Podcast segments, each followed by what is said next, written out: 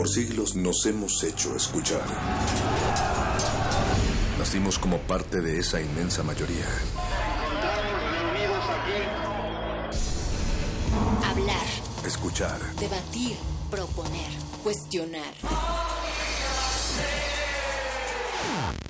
Está en nuestra naturaleza. Seamos instrumentos de conciencia de nuestro pueblo. Usamos el sonido porque atraviesa obstáculos. Muros. Fronteras. Nosotros somos la resistencia.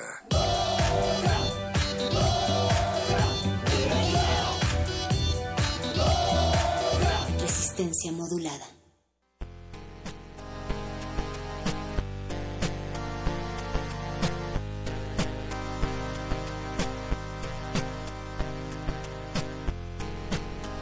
Oídos cuasi nocturnos que atienden el llamado de la resistencia. Muy buenas noches y bienvenidos, bienvenidas a esto que es Resistencia Modulada de Radio UNAM. Transmitimos totalmente en vivo por el 96.1 de FM y arrancamos cuando son las 8 con 5 de la noche, aunque el día todavía aparezca soleado, un poco iluminado detrás de la ventana que se encuentra aquí a un lado de la cabina de FM de Radio NAM. Y en este convite sonoro de jueves, que siempre es musical aquí en La Resistencia, se encuentra a mi izquierda la querida Natalia Luna. Hola, ¿cómo estás, Nat? Mi queridísima Berenice Camacho a la derecha, pero siempre pensando desde la izquierda. Buenas noches, sí, y, y abajo y a la izquierda, ¿no? Eh, pues además hay una luz y un una vibración porque ya entró de lleno el verano y eso Uh, sí. nuestro cuerpo lo sabe, así es que víbrense con este 96.1 que se va hasta las 11 de la noche. Recuerden que también estamos en www.resistenciamodulada.com. Además nos encuentran en las redes en Facebook como Resistencia Modulada y en Twitter arroba R modulada. Esta noche tenemos todo un equipo del otro lado que está sudando pero extasiado del verano. Paquito de Pablo, el primero que ya le vamos a recortar esos chinos de borrego porque si no, no va a aguantar este verano. Está en la Es producción ejecutiva, sí, literal. Es real. El señor Agustín Mulia, que se mantiene fresco también en esta cabina en la operación. Alias MacGyver. Alias MacGyver. Soluciona todos los problemas técnicos de esta cabina y mucho Híjole, más. Muy bien, y a tres planos de distancia sonora o cuatro. Alba Martínez en la continuidad también. Yesua Raciel Tolentino en la pues ejecución de nuestras gastritis también, porque También. trae también el café, entre muchas otras cosas, esta noche en Y la las galletas, por supuesto, que no pueden faltar aquí eh, para llenarnos de energía, por lo menos de esa manera, con carbohidratos en esta cabina de resistencia modulada que arranca en este momento. Tendremos esta noche, como cada jueves, un contenido musical interesante y rico, sobre todo para gozar el jueves, la noche de jueves, estará el cultivo de hercios, que nunca es triste, siempre es un poco festivo y sobre todo alivianado, pero hoy será un poquito, hoy lo será un poquito y Paquito de Pablo se le sale una lagrimita de Remy porque eh, hoy despiden al Tacón de Oro, estará en esta cabina a las 10 de la noche Juan Joan Escutia, estará por acá pues haciendo esta despedida como se debe, como se merece, con buena Sí, música. Y recuerden que Tacón de Oro forma parte, digamos, de unas recomendaciones musicales que en cada cultivo de ejercicio se daban. Entonces, pues ahora eso, su nuevo blog favorito. Va a estar acá Joan Escutia y en los glaciares van a poner a derretir sus oídos porque han andado muy viajeros algunos de los glaciares y entonces van a tener un playlist proveniente de tierras mediterráneas para congelar sus oídos o derretirlos. Esto será a partir de las 10 de la noche. un playlist recién pescado de las latitudes mediterráneas a cargo, en este caso, de Ricardo Pineda, que efectivamente anduvo por allá, Nat, hay que decir el chisme completo. O sea, ya favor. regresó, Ya ya, regresó, va a estar en esta cabina. Sí, Oh, sí, esa sí. no me la sabía. anduvo por allá en el Mediterráneo eh, y pues bueno, nos trae bastante buena música para disfrutar la noche, así es que pues esto, en esta resistencia musical de esta noche y nos vamos con algo de música, pero hay que darle Sí. un preámbulo a esta canción, Nat. Y para empezar, estamos, sí. de buenas, bien y de buenas, ¿no? Decirles que vamos a platicar eh, más adelante con Berenice, con Panch Tenorio, con Mónica, porque ellos vienen del programa de Ship for World Youth Program. Es un está bien padre porque hace dos años tuvimos esta convocatoria aquí en Resistencia Modulada y salieron cosas muy interesantes de las cuales vamos a platicar, pero sobre todo que la convocatoria está abierta y con motivo de que este fin de semana va a ser también la marcha de orgullo. Mm, sí, efectivamente no me gusta solo decirlo gay, sino LGBTTI acá en la Ciudad de México como en muchas otras partes.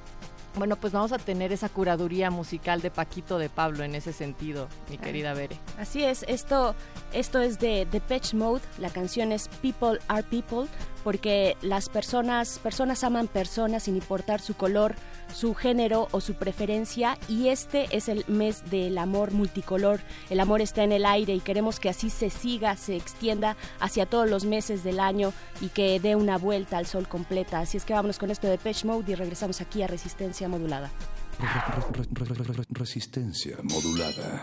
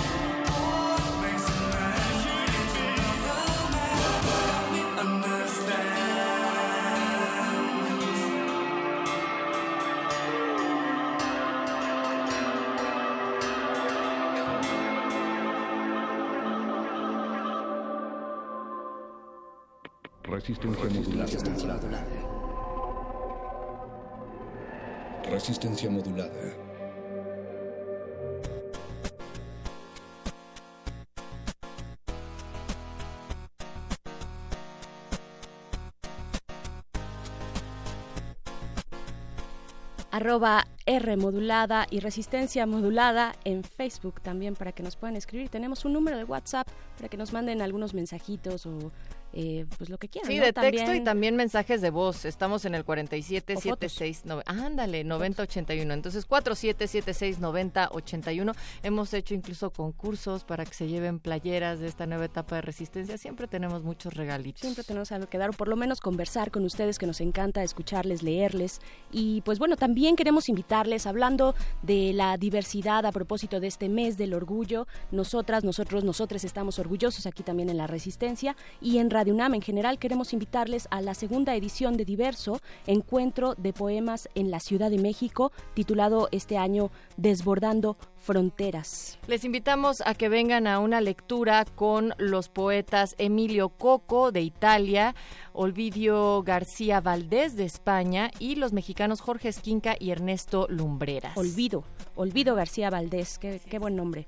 Ajá. Entonces, ellos, los poetas que estarán en esta segunda edición de Diverso, un festival de la poesía que tendrá lugar aquí el 29 de junio a las 7 de la noche en la sala Julián Carrillo. Ya saben que la entrada es gratuita, totalmente libre y pues vénganse a dar eh, una experiencia sonora necesaria. Recuerden que estamos en Adolfo Prieto 133 en la colonia del Valle y en estos momentos transmitiendo en vivo, nunca en muerto, porque además, mi querida Bere, este mes ha sido uno muy intenso. Ha sido el mes de junio, uno en el cual hemos tenido las celebraciones por el 80, los primeros 80 años de nuestra institución de Radio UNAM y con ello una serie de actividades, festejos en las cuales ustedes han participado, han venido tanto a las instalaciones y si no, al menos han estado atentos en la escucha y eso es lo más valioso, pero también ha sido un mes muy importante para Resistencia Modulada porque hemos estrenado una colaboración que para nosotros ha sido muy importante. Esto tiene que ver con en nuestros contenidos poder integrar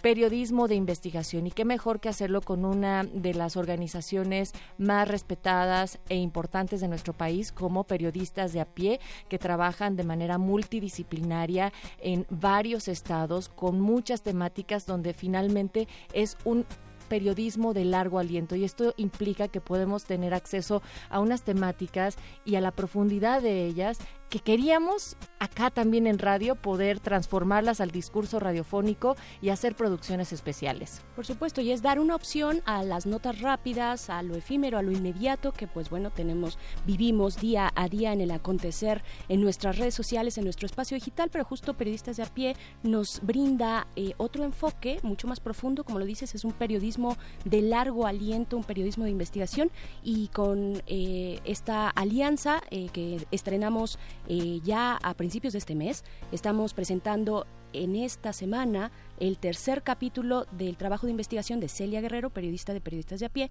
Este es titulado Atrapado en los call centers y lo vamos a escuchar en este momento. Resistencia modulada. Periodistas de a pie, periodistas de a pie y resistencia y resistencia modulada presentan Ideas en conjunto. Múltiples manos en la misma dirección. Una variedad de voces con el mismo sonido informativo. El periodismo no es una carrera de velocidad, es una carrera de resistencia.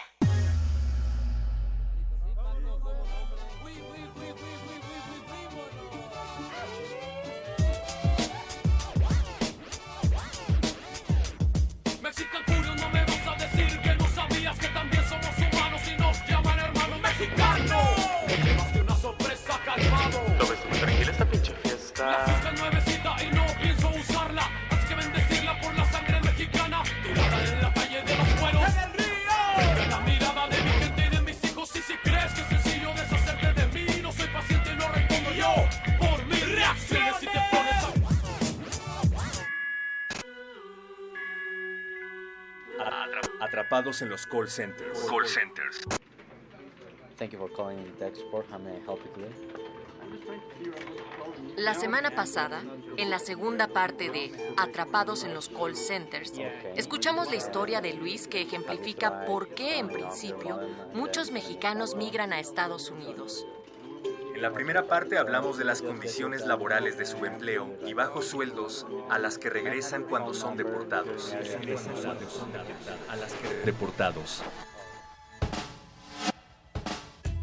Luis dice estar consciente de que ahora su única opción es comenzar otra vida en México y el trabajo en Teletec con un salario de 4.500 pesos al mes es lo mejor que ha podido conseguir. Además de que el sueldo es mayor al de cocinero, estar en el call center le recuerda su vida en Chicago. Cuenta. Y podemos platicar y todos saben qué es estar allá y podemos platicar y entendernos, platicar y fuera del trabajo no hay mucha gente que lo haga.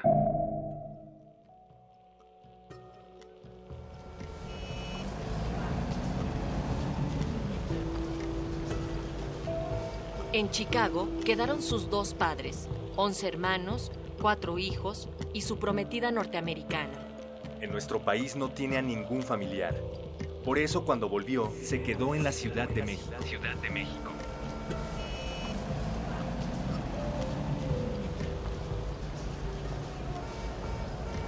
Comenzó en 2007.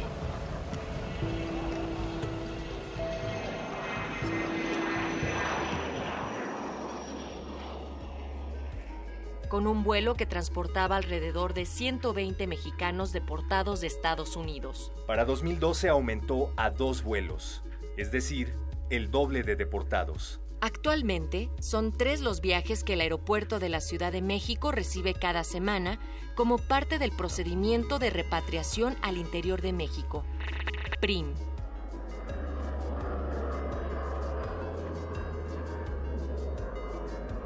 350 repatriados mexicanos llegan en estos vuelos cada semana. De los cuales el 10% se quedan en la capital y se suman a los que se trasladan desde la frontera a la ciudad vía terrestre.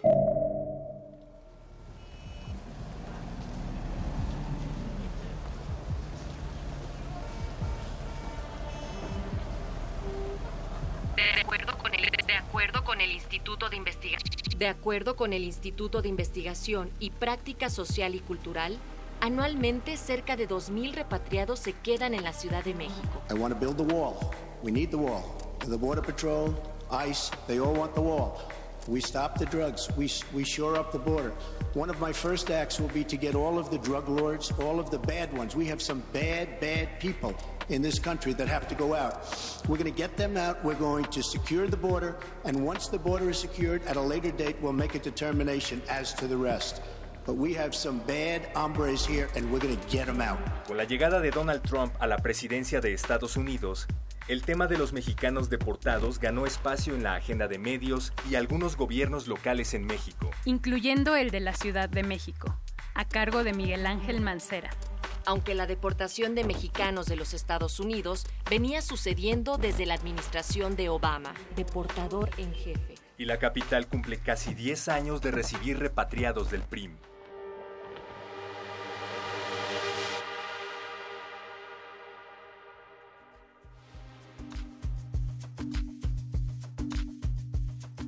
A nivel federal, el PRIM tiene como objetivo la reincorporación a la vida laboral. Sin embargo, darles trabajo precario no es una solución al desafío de la reintegración de los repatriados, considera el Instituto de Investigación y Práctica Social y Cultural. Al final, en la Ciudad de México, como lo fue para Luis, la mejor opción para un repatriado es trabajar en un call center, una industria equiparable a la maquiladora, considerada una oportunidad de empleos para deportados.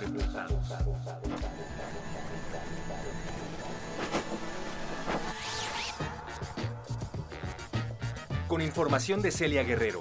Consulta el reportaje escrito en el portal www.enelcamino.piedepagina.mx. Facebook Pie de Página. Twitter P de Página. Contacto arroba piedepagina.mx. Realización, idea original y guion, Celia Guerrero y María Teresa Juárez. Voces, Celia Guerrero, Héctor Castañeda y Natalia Luna. Producción, Oscar Sánchez.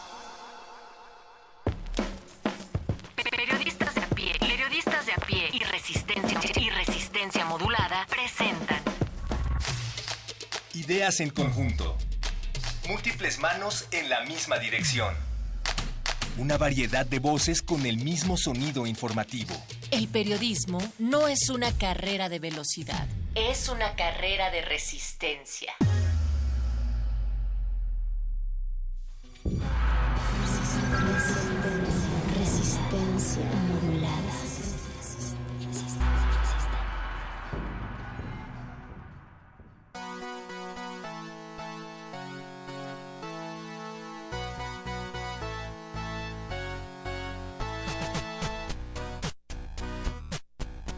Lo que escuchamos fue nuestra tercera parte de la serie Atrapado en los call centers, una mirada a las opciones con las que cuentan los jóvenes migrantes que regresan a nuestro país, directamente aquí en la Ciudad de México, hecha por Celia Guerrero, esta investigación de periodistas de a pie. Y justo el tema de que aborde temáticas de juventudes, de lo que está pasando en nuestro país, es parte del interés y que seguirá siendo una constante en el trabajo de periodistas de a pie en esta colaboración de resistencia modulada. Esperen un nuevo, un nuevo, un, nuevo capítulo, bueno, de, Exacto, de- un- de esta alianza. Ajá, de la alianza vamos a tener una nueva investigación, digamos que una nueva serie. Una de, nueva serie. De producciones de cápsulas en agosto, porque recuerden que en julio Resistencia Modulada pues les deja contenidos grabados para que se tiren en la playa, en la azotea o en su cama y nos escuchen. En su hamaca. Pero en agosto vamos a tener la nueva producción. Mientras tanto, ustedes pueden consultar ya las tres cápsulas completas para tener, digamos, todo el trabajo sonoro de Celia Guerrero, atrapados en los call centers, tanto en nuestra página de Resistencia Modulada como en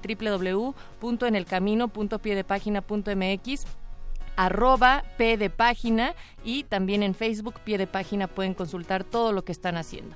Así es, ahí está la invitación para que puedan también consultar de manera escrita esta investigación, pero también la parte sonora, este vestido sonoro que Resistencia Modulada le ha dado a la investigación de Celia Guerrero. Pero pues vámonos ya con nuestros invitados que están aquí en cabina. Eh, nos vienen a platicar de un proyecto que se antoja bastante, es un proyecto del gobierno de Japón a través de la Embajada eh, de Japón en México, el Instituto Mexicano de la Juventud, el INJUVE también está eh, participando y la Asociación de Ex Participantes del Barco Mundial de la Juventud invitan a los jóvenes mexicanos a participar en este programa en su edición eh, en su edición 2000 2017. Así es que pues vámonos ya directo con este programa Nat, que además tú estuviste ahí, estás involucradísima y estás muy entusiasmada, tengo que decirlo de una vez, porque este pues van a rodar lágrimas de sentimiento. A ver, casi, casi. sí, primero voy a ser muy profesional. Voy a primero a presentarles a tanto a Mónica Pedraza, ella va a ser,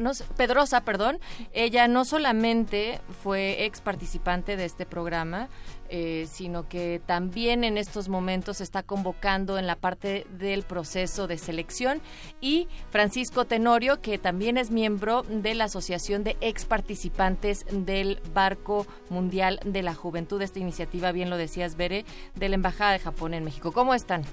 Bienvenidos a la Resistencia por, por segunda ocasión como Suaya. Muchísimas gracias. Y yo les voy a decir por qué segunda ocasión, porque hace dos años, precisamente por estas fechas, nos llegó, así como muchas otras convocatorias, de, oigan, este proyecto está bien padre, hay que hablar de ello en la resistencia. Y dijimos, claro, por supuesto. Y entonces a mí me tocó entrevistar tanto a Punch como a Pat Cárdenas, la presidenta de la Asociación de, de los ex participantes acá en México. Y cuando me contaban de qué consistía este programa, Bere, yo decía, no, esto está muy loco, o sea, a ver cómo te, Te voló la en- cabeza de alguna manera. Claro, te subes en un barco y te vas a recorrer el mundo con otros jóvenes de otros 12 países y es trabajo intercultural y, y neta eso existe y alguien puede ser seleccionado. Entonces yo pensaba, honestamente, lo digo que, que era algo completamente inalcanzable para mí y que no era algo que me pudiera suceder por mucho que yo aplicara. Uno siempre piensa eso. Yo, yo creo que todos, ¿eh? Todos pasamos por ese proceso. Así jamás lo imaginé. Neta, Y o es sea, un programa increíble. Cuéntenos de qué va este programa y por qué están tan enamorados de él. Hola, buenas noches. Em, bueno, re- recuperando un poco lo que mencionaban hace rato, sí, creo que a todas las personas cuando empezamos a escuchar sobre qué va el programa y de qué se trata el programa, pensamos como de no, esto es un sueño o esto es inalcanzable. Pero bueno, ¿qué es SWAI? ¿Qué es el Ship for World Youth? Este es un programa de intercambio que inició hace ya casi 30 años. Es un programa financiado por el gobierno de Japón en el cual se invitan a jóvenes de distintas regiones del mundo a que estén cerca de mes y medio o dos meses, que es la duración del programa aproximadamente, en un barco y dentro de este barco se llevan a cabo distintas actividades, distintas em, seminarios, distintos talleres y todo tiene por objetivo desarrollar que desarrollar, desarrollar habilidades de liderazgo entre las juventudes, así como fomentar el intercambio cultural en un espacio que por supuesto está lleno de personas de distintos orígenes, de distintas perspectivas. Entonces creo que es un intercambio muy enriquecedor de ideas entre muchas juventudes, entre muchas personas, incluso entre juventudes mexicanas. Entonces es todo un proceso bastante enriquecedor. Moni, ¿qué, cómo, lo, ¿cómo lo has vivido tú? Pues mira, a, a mí me, me impresionó. O sea, lo que yo conocía del programa, lo que yo sabía del programa, siempre siento que te quedas corto a la hora de platicarlo, ¿no? Es, es mucho más grande de lo que te podemos explicar. Regresas este, enamorado completamente, con, con ganas de, de retribuirle tanto a Japón como piensas que es muy poco lo, o sea, lo que hacemos para agradecer. Este, Sí, yo, yo recuerdo también que nunca había sentido como esta parte de tanta identidad nacional y porque realmente soy todo menos nacionalista, mi querida Exacto, Bere. eso, eso brinca, eso brinca. brinco un ¿Cómo, montón, cómo pero- se mueve en el barco? Que además, bueno, es un barco, perdón, Nat, en alta, obviamente en alta mar, no te puedes ir a otro lado, estás ahí con tu equipo. ¿Cómo funciona? Es decir, tú primero tienes que pasar por un proceso de lo cual ellos nos van a platicar ahorita claro, claro. de selección, ¿no? Pero si quedas seleccionada o seleccionado, eh, empiezas a prepararte para decir, a ver, ¿qué voy a llevar yo como mexicana para mostrarle Mm. a los otros jóvenes? Y cuando decimos también como jóvenes líderes, suena así como, ay, ¿eso qué será? ¿Entrepreneur? No, no necesariamente. O sea, No, pueden no. ser cosas y acciones muy directas que estás haciendo tú. O sea, más allá del líder, es como cómo vas resolviendo y cómo te importa lo que sucede en tu comunidad, ¿no, Pach? Además creo que es muy importante eh, dimensionar desde dónde estamos partiendo, de que vamos a compartir con jóvenes de Fiji, de Tanzania, que quizás son personas que así como yo nunca había tenido junto a mí una persona de Tanzania. Ajá. Y era así como, bueno, ¿desde dónde empiezo? O sea, si la idea es generar un intercambio de perspectiva de juventudes, ¿desde dónde empiezo a hablar? Pues desde qué está pasando en México, desde cuáles han sido los procesos en México. Y creo que esa oportunidad que tenemos de compartir qué somos o, o qué pensamos desde distintas perspectivas que son, que, que pasa en México, pero también se recibe mucho, no solo de Japón, sino de todos los países participantes, es una oportunidad que es súper valiosa. Y hablando del nacionalismo, que también es, es una palabra que nos Sí. que algunos Que hace nos ruido, que hace sí, ruido, nos sí. hace ruido, Sí. pero se rompe en alguna en algún momento esa barrera justo por esta cercanía de que ves a un a un chavo de este pues Tanzania decías, ¿no? O de cualquier otro lugar del mundo que no te- nunca te imaginaste, ni él se imaginó tener a un lado de sí un mexicano O, o déjate mexicana. compartir un cuarto y estar un mes en un cuarto. En alta este, mar, Sí, o sea, en un barco rodeado de gente de todo el mundo es como una experiencia que cuando la escuchas así como, no, esto nunca puede pasar. Y con prácticas culturales bien distintas. Yo cuando hacía referencia a eso es que más bien cuando te posicionas ahí ves que eres eh, de los pocos mexicanos que van a estar en contacto con otros 11 países, ¿no? Por ejemplo, o 12 países.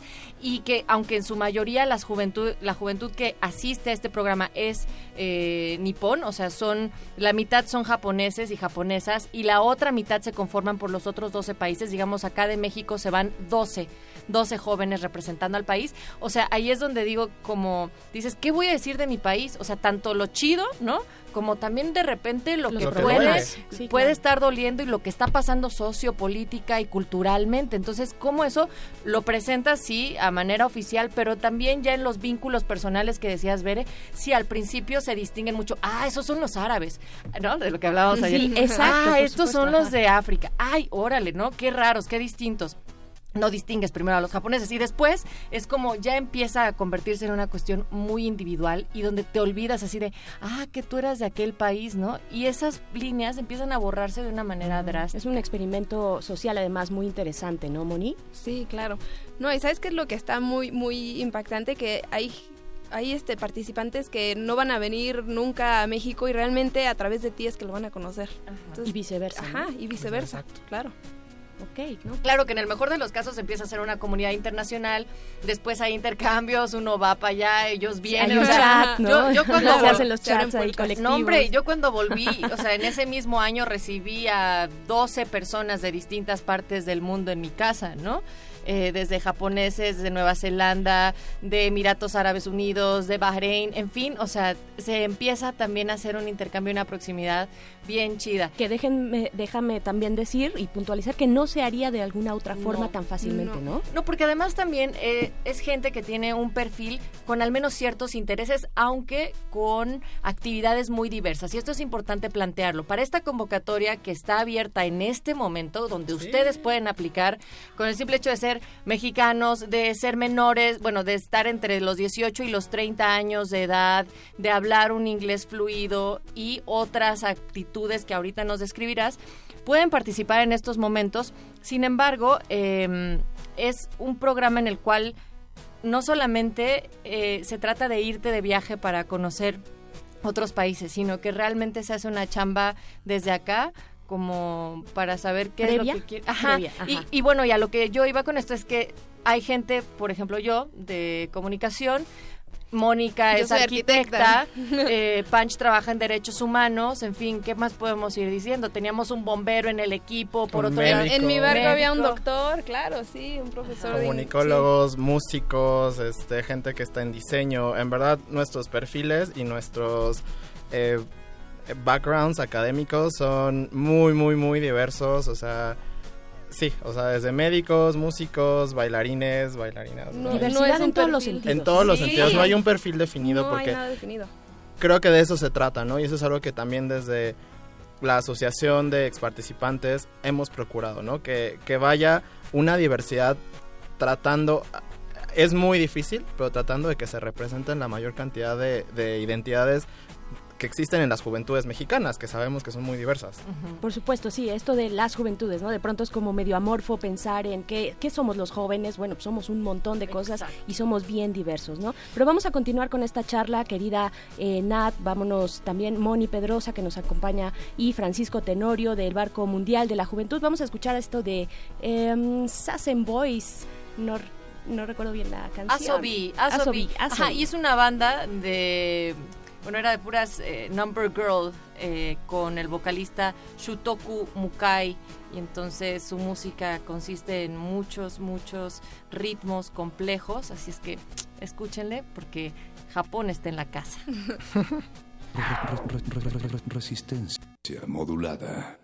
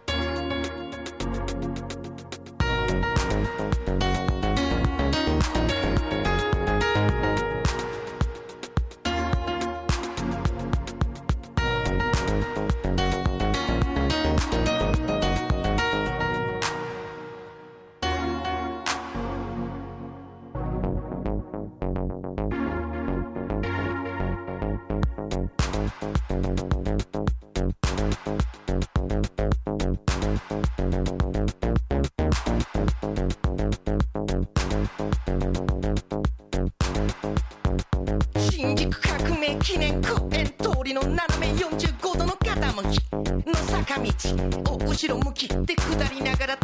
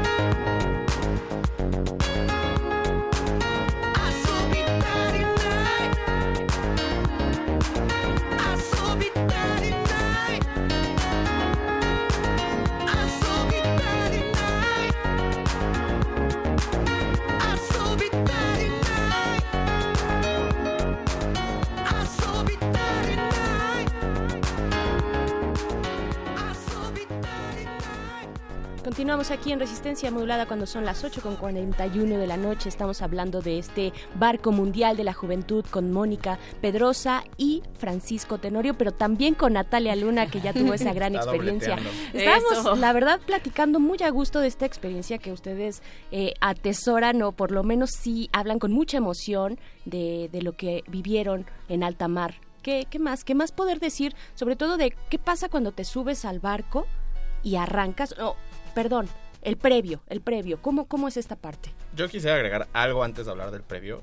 Que cuando yo escuché a ex participantes hablar del programa, cuando yo me enteré del programa, yo dije, esta gente está loca. Sí. A esta gente Bueno, le yo lo lavaron, sigo pensando un le, poco. le lavaron la, le lavaron la cabeza en Totalmente, Japón. totalmente, porque Y esta tuve la experiencia con Natalia y sí, dije, le Sí, hicieron yo sé. Y, y créeme que yo sé lo que es estar ahí y decir como, esta gente está loca y está diciendo... Y la producción me Sí, apoya. ya están riendo porque pasa, yo Sí, lo sé, todos mis pasa. amigos de Resistencia Sí. pensaban así de- de, habla de otra cosa que no sea del Exacto. barco". Pero créannos que cualquier cosa que como ex participantes podamos compartirles se queda corta con todas las cosas que nos compartes, que, que nos comparten, que aprendemos y que reflexionamos durante este proceso, porque no es solo el barco, sino que el barco solo te abre las puertas a muchísimas experiencias y creo que eso es lo valioso, pero ahora ya podemos entrar de lleno. Eso era solo como para decirles que cualquier cosa que digamos se queda muy corta. Hay que preparar algo eh, como este el grupo mexicano y cada quien en su país, por supuesto, pero hay que pre- hacer un preparativo importante, ¿no? ¿De qué se trata esto? Sí, pues mira, hay varios, hay varios filtros, varias etapas. Este, ahorita justo estamos en la primera etapa, que es la convocatoria abierta. Este, pueden visitarla, la tenemos en la página de Facebook. Este, Que ahorita la daremos. Sí. Filtros, exámenes, este, muchas actividades y ya de ahí se selecciona una delegación que va a ir representando a México. Este, luego tenemos como tres, cuatro meses de preparación. Preparaciones, eh, somos jóvenes de todos lados de la República, hay que ponernos de acuerdo, de, hay una presentación nacional que hacer, la ¿Quién postura lleva el que tequila? llevamos. ¿Quién lleva el vestido? Sí. ¿Quién lleva los dulces? Etcétera, etcétera. Sí, sí, sí. Además cada uno parte- con sus agendas, ¿no? Sí, Digamos, claro, de, claro. uno de, de cualquier punto de la República. Ajá, y entonces se realiza esta, digamos, como en esquema de la presentación nacional y eso se va a llevar al barco donde cada país también prepara una presentación nacional para decirles, oigan, esto es un poco de lo que hay en nuestro país. Somos Que, este que un creo poco, que desde ¿no? ahí comienza ya un poco el liderazgo, porque es decir, como cómo nos quedamos de acuerdo, cómo consensuamos algo en la que estas 12 miradas del país, que cada quien tiene realidades muy distintas, cómo consensuamos una, un acercamiento lo más neutro o lo más en- no no neutro lo más enriquecedor posible para las demás personas ¿no? y creo que desde ahí ya Ah, bueno, comienza ese es como un gran tema. un ¿no? gran tema para ¿Cómo quienes nos toca vivir eso no? exacto cómo que es tan diversa y que es tan tan grande la diversidad la identidad mexicana Porque hay que decir que aunque sí, cada uno corre con sus gastos dentro de esta preparación, también, o sea, hay gente que se las ve muy difíciles y que entonces nos organizamos para ver cómo se realiza, eh, o sea, que se puedan dar estos encuentros. O sea, hay toda una negociación y como dices, estos matices de las circunstancias y de el momento de vida de cada quien se pone en contraste en esos momentos. Entonces sí hay una diversidad también socioeconómica de los que participan en el barco. Y en ese momento entonces tienen la- esta presentación nacional y ya se suben al barco y es lo que van a presentar allá. Sí, pues en realidad la presentación nacional se hace dentro del barco, que esta es, digamos, la tercera etapa, ¿no? Ya, ya una vez iniciado el programa, de ahí ya todos los gastos este, van por parte del gobierno de Japón. Este, y bueno, ya el programa consiste en varias etapas, por ahí tenemos un fin de semana de homestay, lo cual es algo increíble, no tienes idea. A mí me tocó este estar con una pareja de japoneses ya grandes que la ¿En alguna señora ciudad en particular, perdón. te mandan Sí. a, provincias en te- mandan fuera de. Tokio Va cambiando cada vez, sí. qué padre. No, Digamos que la señora hablaba español, pero el señor hablaba inglés y no hablaba español y yo no hablaba japonés y entonces se hizo una conversación súper interesante, así triangulada, Ajá. increíble. O sea, y digamos, vuelas de aquí a Tokio, de Tokio conoces a todo mundo, después de ahí te dividen a ciertas prefecturas, te vas con una familia que no conoces a pasar un fin de semana, te vuelven a reunir y entonces ahora sí súbanse todos al barco y ahí empieza lo bueno. En mi caso, por ejemplo, pa- pasamos primero la, la parada era para recargar combustible en Singapur, ahí estás solamente un día, de Singapur te vas a, en mi caso fue a la India y después a Sri Lanka y de regreso vuelves a pasar por Singapur. Y lo que haces en cada uno de estos puntos es un poco del trabajo sí diplomático en el sentido de que te reciben las autoridades correspondientes de los institutos de juventud de aquellos Claro. países, pero te vas como está dividido por áreas, así de medio ambiente, medios de comunicación, en fin, todos los programas por los cuales se dividen las actividades en el barco, te vas y es en esas mismas áreas haces trabajo en cada uno de los puertos que visitas, ¿no? Y entonces, eh, te- en mi caso en la India me tocó ir a conocer una escuela de cine y después a los de educación los llevaron a, a una escuela precisamente, ¿no? Entonces vas trabajando eso en cada uno de los puntos en donde tocas tierra por momentos. ¿Con qué regresan a México? Se nos está acabando ya el tiempo, pero un último comentario. ¿Con qué se regresaron ustedes? Bueno, yo estuve en el curso de entendimiento intercultural y creo que eso me ha ayudado mucho a muchos procesos personales y mucho pensar que la intercultura- interculturalidad también se vive aquí en México, creo que es algo una gran puerta que me abrió. También a mis actividades profesionales, a entender que no todo gira desde mi perspectiva, sino que existen muchas formas de ver el mundo y eso, ¿no? De de que las redes que se pueden construir y todo el trabajo y todos los puentes que se pueden realizar a partir de esa experiencia son infinitos y eso es lo que más le agradezco al programa. Moni, ¿con qué te regresaste? ¿Te bajaste del barco y qué ocurrió? ¿Cu- ¿Cuál fue esa experiencia que te quedas y que te acompaña hasta esta- este momento, supongo?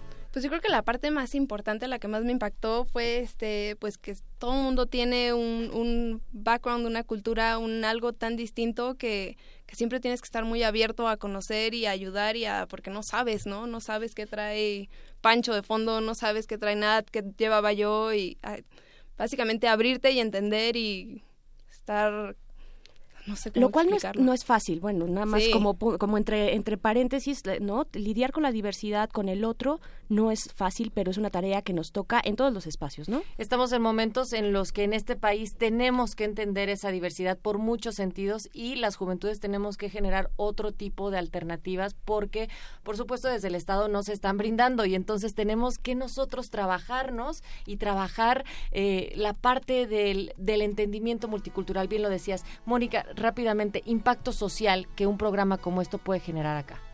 Impacto social, pues les podemos platicar que siempre regresamos con actividades post programa. Este, pues yo creo que uno muy importante es, creo que Panches, tú estás muy metido en esta parte de Ed for Tomorrow. Me tocó Ajá. coordinarlo desde la Asociación de Exparticipantes. Yo actualmente pertenezco a la mesa directiva y es un programa que busca brindar oportunidades de educación y de, y- y de liderazgo a jóvenes de una comunidad en el norte de Puebla. Entonces tenemos toda una agenda en la que trabajamos con estas jóvenes. También liderazgo entendido no como estas formas de trabajo eh, Impositivas. impositivas, exacto, sino más como brindar herramientas en las cuales los jóvenes puedan tomar conciencia y responsabilidad sobre, sobre su papel y puedan ser agentes positivos de cambio. ¿Dónde pueden buscar la Exactamente, convocatoria? ¿cuál es eh, el sitio que tienen que visitar? Nuestra página de Facebook es SWAY México, S-W-Y México. La convocatoria se encuentra abierta en este momento, bueno, desde hace dos semanas y cierra en dos semanas, entonces hay que 7 estar... de julio. 7 de julio. También está en la página de Injuve y también se encuentra en la página de la embajada. De la Embajada Japón. Japonesa en México. México. Perfecto. Y además está también en Resistencia Modulada. Píquenle ahí en nuestro Facebook y encontrarán el cartel y las ligas correspondientes. Cierra el 7 de julio. Muchísimas gracias, Mónica Pedrosa y Francisco Tenorio, por venir a platicar. Acá nos decía en Twitter Andrés García Reper. ¡Ey! También hay abogados de los que van para allá. Sí, un fuerte abrazo, Andrés. Un abrazo, Andrés. Nos vamos a ir con algo de música, pues seguimos en la diversidad multicolor. Nos vamos con esto de Arthur Russell. Esto es Make to One, aquí en Resistencia Modulada.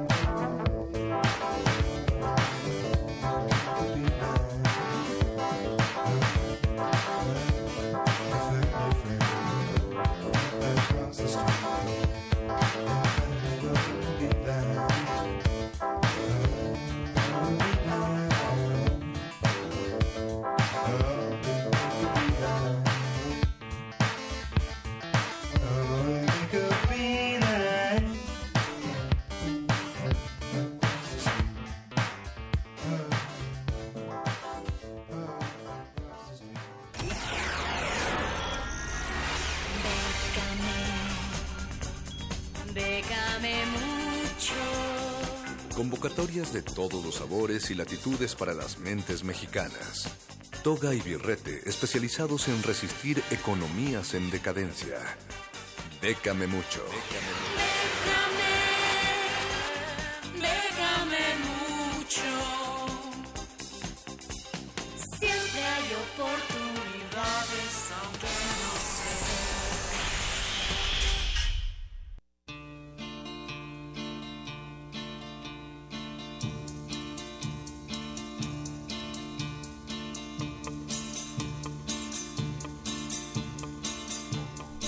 El como ya lo escucharon, está aquí el charro desde Veracruz, querida Natalia Sí, Luna. Con el sombrero de ala ancha llega majestuoso a esta cabina. ¿Qué pasó, mi querido charro? ¿De, ¿de dónde vienes que no traes bolobán? Échele. No, pues vengo ahorita de un evento de YouTube eh, para compositores en México, pero lo hicieron del otro lado de la ciudad y con la hora pico. Por poco no llego, pero aquí estamos. Ay, listos. sí, charro, eso dice todo mundo. Échele, ¿qué trae de usted de convocatoria esta noche? Pues bueno, para esta ocasión eh, acaba de salir el día de ayer lo que es el programa de fomento a proyectos y coinversiones culturales del FONCA, una convocatoria muy esperada para todos aquellos seguidores asiduos de BKB Mucho.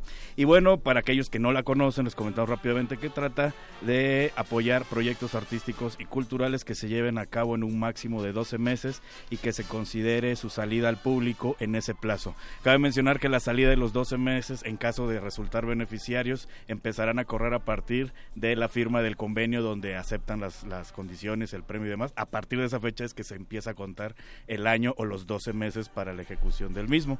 Para que lo tengan en cuenta, el tip sería que si van a aplicar en esta, no pongan así como que mi, mi plan de trabajo va a ser tal cosa en mayo, tal cosa no, sino mes 1, mes 2, mes 3, porque eso les da la amplitud de ajustarse a las fechas que puede variar la firma de, de este documento en caso de que resulten beneficiarios. Pero bueno, para aquellos también que no conocen esta convocatoria, pues son entran categorías como danza, estudios culturales, letras, letras indígenas, eh, proyectos para niños y jóvenes, arquitectura, música, teatro, artes visuales, espacios culturales independientes, medios audiovisuales. Hay principalmente tres grandes categorías con las que se puede aplicar en cualquiera de, de estas disciplinas, que es este la modalidad de fomento, que pueden aplicar en esa eh, modalidad hasta por un premio, bueno, un, un apoyo de 250 mil pesos. En la parte de coinversión, siendo persona física, hasta un monto de 500 mil pesos. Y eh, la nueva categoría que acaban de sacar este año es la de coinversión como persona moral, en la cual pueden aplicar por un monto de hasta 750 mil pesos. Eso está muy interesante, charro. Está muy bueno y bueno, Ajá. para aquellos que no entienden de qué se trata también lo de esa parte que dicen coinversiones es, pues más bien traduzcan la palabra como a socios. Un socio sería el FONCA que estaría dando el dinero para el proyecto, otros serían ustedes como ejecutantes del proyecto y tendrían que buscar al menos un patrocinador o algún otro socio que aporte o dinero o algo en especie para el proyecto para que tengan un mínimo de tres socios o coinversores como se maneja en la convocatoria y puedan eh, participar en, en estas. en Fonca, esta ¿con base. cuánto le entra? ¿Dice ahí? Eh, eh, Sí, digo, para el caso son, de coinversión. eh, En el caso de coinversión como persona física, lo máximo que puede aportar es Ok, 500 cierto. mil pesos y 750 mil como persona ¿Y cómo física. estamos de fechas? Eh, el cierre, hay tres cierres, depende en qué disciplina van a entrar, eh, tienen que fijarse cuál es la fecha que les cierran. Pero bueno, la primera es el cierre, de, el cierre del primero de agosto, 15 de agosto y 29 de agosto. Todas son en agosto, así que solamente tienen que leer la convocatoria, ver en qué disciplina están interesados y fijarse exactamente la fecha que le corresponde. Y la siguiente es Exploring New Values for Society, Toyota's Research Grant Program. ¿De qué va este programa de becas de Toyota? Esta es pa- eh, apoya lo que son investigaciones a nivel mundial que tengan que ver con detectar primero pues, una problemática social en el mundo, si tiene que ser algo que abarque eh, globalmente, no, no, no localidades pequeñas. Migración, por ejemplo. Migración, pero bueno, una, como una, investigación que abarque migración a nivel mundial, por decirlo, de varios países. Y, aparte de detectarlo, a ver la forma de encauzar la resolución de dicho problema a través de aplicar nuevas eh, filosofías o el uso de las artes. Entonces, esta es la, convocatoria que está lanzando Toyota y hay dos modalidades para aquellos que participen en su investigación como una participación en equipín, o sea, en conjunto de varios.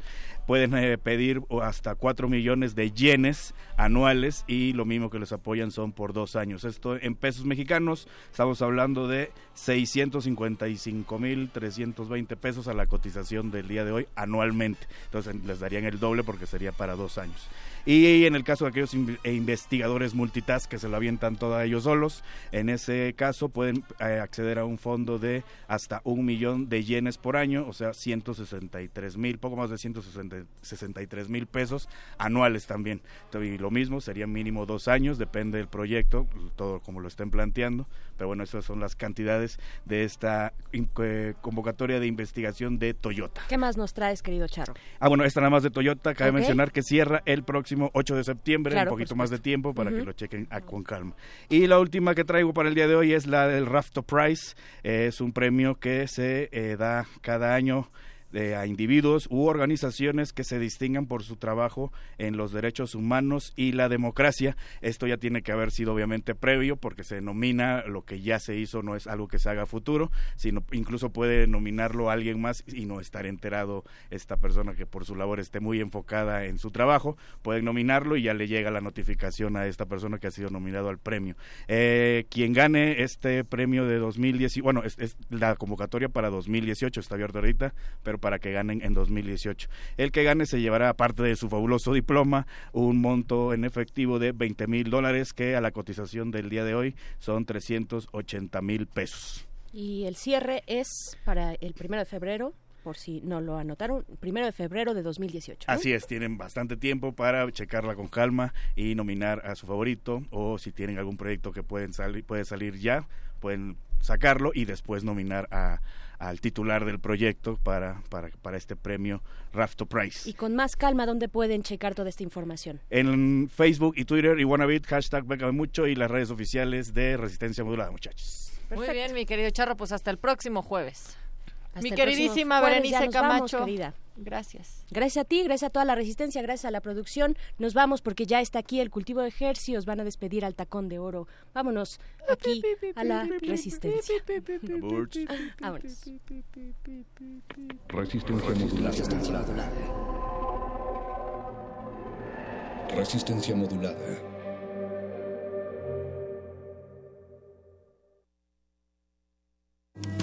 Náhuatl, Mixteco, Maya, Celtal, Tzotzil, Zapoteco, Otomí. Las lenguas originarias de México reunidas en un espacio de interculturalidad. Calme Cali. Calme Cali.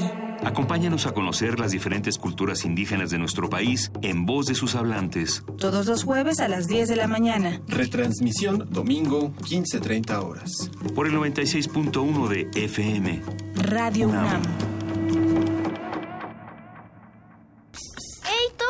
Sí, tú. ¿Tienes planes para vacaciones? No te quedes en casa. Ven al curso de verano para niños en Radio UNAM. Del 17 de julio al 4 de agosto. De 9 a 2.30 de la tarde. Habrá música, cuentos, baile, experimentos y harás nuevos amigos. Infórmate al 56 23 32 73. Va de nuez. 56 23 32 73. Hay cupo limitado. Ven y pásatela estupefantástico. La muestra Impresiones de México, la estampa y las publicaciones ilustradas del siglo XIX ofrece más de mil imágenes del arte gráfico de México y su evolución durante el siglo XIX, fuente del vasto imaginario que ya forma parte de la rica cultura visual del país. El público puede visitar la exhibición que da cuenta del desarrollo de la gráfica y la estampa mexicana en el Museo Nacional de la Estampa, en el Centro Histórico de la Ciudad de México. El locutor dice lo que piensa, habla sin escrúpulos, se cree dueño de la verdad absoluta. Vivimos la pelea radial, emisor contra receptor.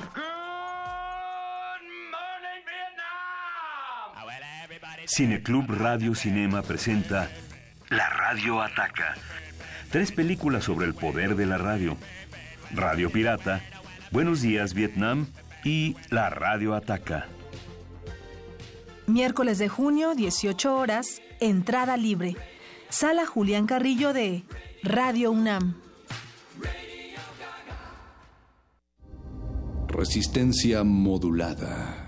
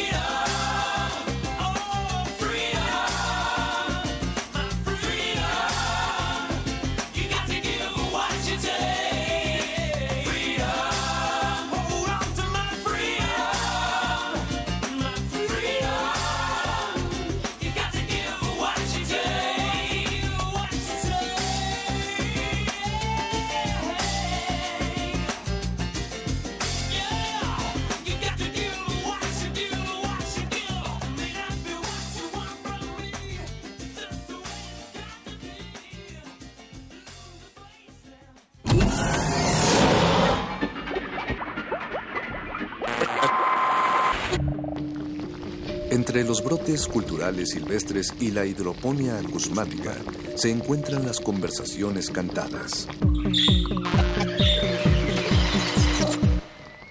Estudiamos el milagro de la música libre en el aire. Cultivo de hercios. Frescura en la flora musical.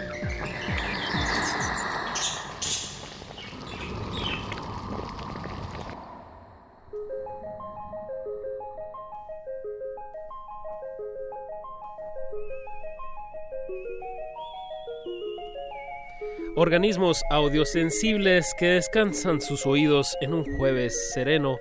Bienvenidos a otra contagiosa emisión de Cultivo de Hercios. El caldo musical de resistencia modulada, donde propagamos y transmitimos las propuestas musicales más efervescentes que hacemos llegar hasta sus oídos. Por el 96.1 de FM. XEM. Radio UNAM transmitiendo con 100.000 watts de potencia desde el Valle de México. Y llegamos a la aldea global a través de nuestro portal www.resistenciamodulada.com y www.radio.unam.mx. Radio UNAM ya se quitó el UNAM de radiounam.unam. Bueno, todavía sirve, ambos sirven y en ambos nos encuentran. Pero nunca me canso de que digas UNAM muchas veces. UNAM, UNAM, UNAM, UNAM. Porque esta es la, la casa que, que da pie a estas sonoridades. Y Paquito, bueno, pues ya es, es jueves, ya, ya, ya casi saboreo el fin de semana. Jueves 22 del 2017, junio. Eh, y pues ya, ya son las 21 horas con 10 minutos y pues demos inicio a este experimento radiofónico que hemos titulado Cultivo de Ejercicios. Uno más. Uno más. Uno más en la lista. Y esta noche es... Eh, es, es, una emisión que me emocionaba mucho ya desde hace un par de semanas cuando la, la, la planificamos la o comenzamos a, a, pactarla y a planificarla. Se pactó pero... por teléfono y en vivo. Ah, sí, exactamente. Tienes toda la razón, lo hicimos frente a ustedes. Ya ni me acordaba que fue pactada por teléfono, tienes toda la razón. Y pues es una emisión que, que me emociona mucho y al mismo tiempo me, me da nostalgia, me da un poco de tristeza, pero pero sobre todo me da mucha felicidad porque es de eso se trata esta este espacio. Celebramos de, de la celebrar. música en el aire, Paquito. Sí, sí, sí, la música en el aire es casi mágico. Es, es como magia casi. Oye, ¿Y por qué? ¿Por qué me pongo triste, triste Apache? Tú pues, dime, tú dime. A mí me, pues, me duele decirlo. Esta va a ser una emisión especial porque pues ya tenemos aquí en la cabina, bueno, los estamos desinfectando todavía, eh, a fundadores de un, de un blog eh, que, que, tristemente está pues dando sus últimas pataditas. Un blog musical eh, bastante, bastante recomendable, Tacón de Oro, con el que llevamos casi desde que empezamos el proyecto, Paco. Desde a, que empezamos el proyecto. Exacto. Yo me acuerdo. O sea, yo, yo según recuerdo, la segunda emisión de Cultivo de Ejercios uh. ya tenía el, la recomendación semanal de Tacón de Oro que el Joan Scutia nos hacía el favor de, de, contestarnos la llamada porque él, como ustedes sabrán, o, o, bueno, si no lo saben les contamos, él vivía en tierras muy lejanas, bueno, vive en tierras muy lejanas de, de Radio UNAM y bueno, pues nos, semana a semana, eh, hacia el final de Cultivo de Ejercios, siempre nos daba alguna recomendación de lo más nuevo que, que podíamos encontrar en, pues en, en, la industria musical, en las olas del internet en y por supuesto olas. en tacondeoro.com. Exactamente. Y bueno, pues es la despedida. Hoy es la despedida de, del blog, es la despedida de, de Tacón de Oro en este espacio. No sin antes pues hacer una, una recapitulación y un, pues no sé si análisis o un pues poner sobre la mesa como temas de la situación de cuando empezaron ellos su blog, a cómo, cómo ahorita pues es un medio que, que, que, que, en qué está flaqueando, ¿no? En qué, qué ha pasado en, en, el, en internet. el, internet. en estos últimos años.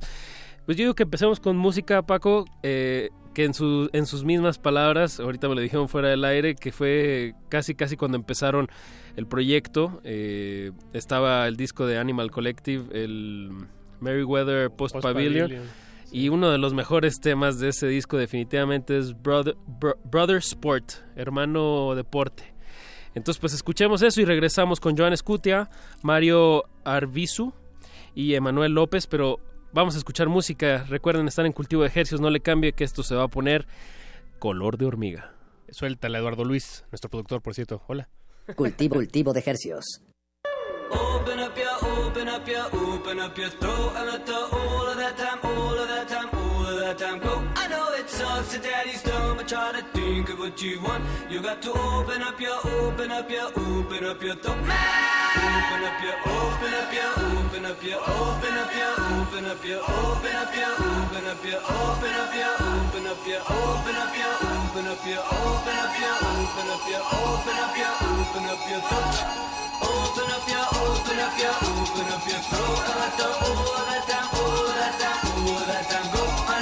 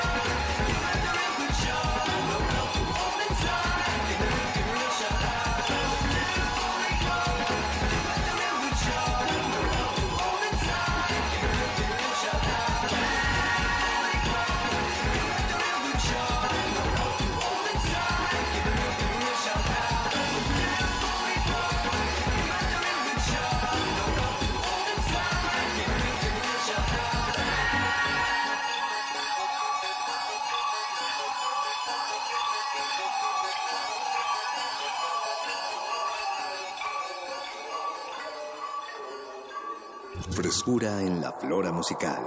Cultivo de Jercias.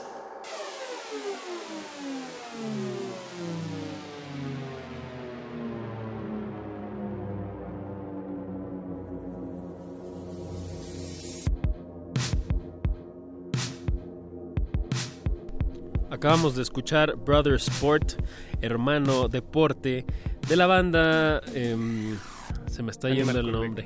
Animal Collective, del disco Merryweather Post Pavilion del 2009. 2009. Así es. Wow, tantos ayeres. Tan Tantos pocos recuerdos. ayeres, tantos ayeres. Y esta, la excusa de esta emisión, el trasfondo de, de esta canción que pusimos, es que hoy despedimos oficialmente a Tacón de Oro, su nuevo blog favorito. Bueno, lo que fue alguna vez su blog favorito, más bien. Lo que durante tres años de emisión de cultivo de ejercicios, o más bien casi tres años, fue su blog favorito. Y le damos la bienvenida una vez más a Joan Escutia, nuestro queridísimo camarada. Ahora sí, Joan, ya tienes el micrófono abierto. ¿Qué onda? ¿Cómo están? Buenas Yo- noches. Buenas noches, Joan. A Mario. Ay, no entiendo mi letra. Arbizu. Arbizu, Arbizu. perdón. Hola, buenas noches. Mario y a Emanuel López. ¿Qué onda?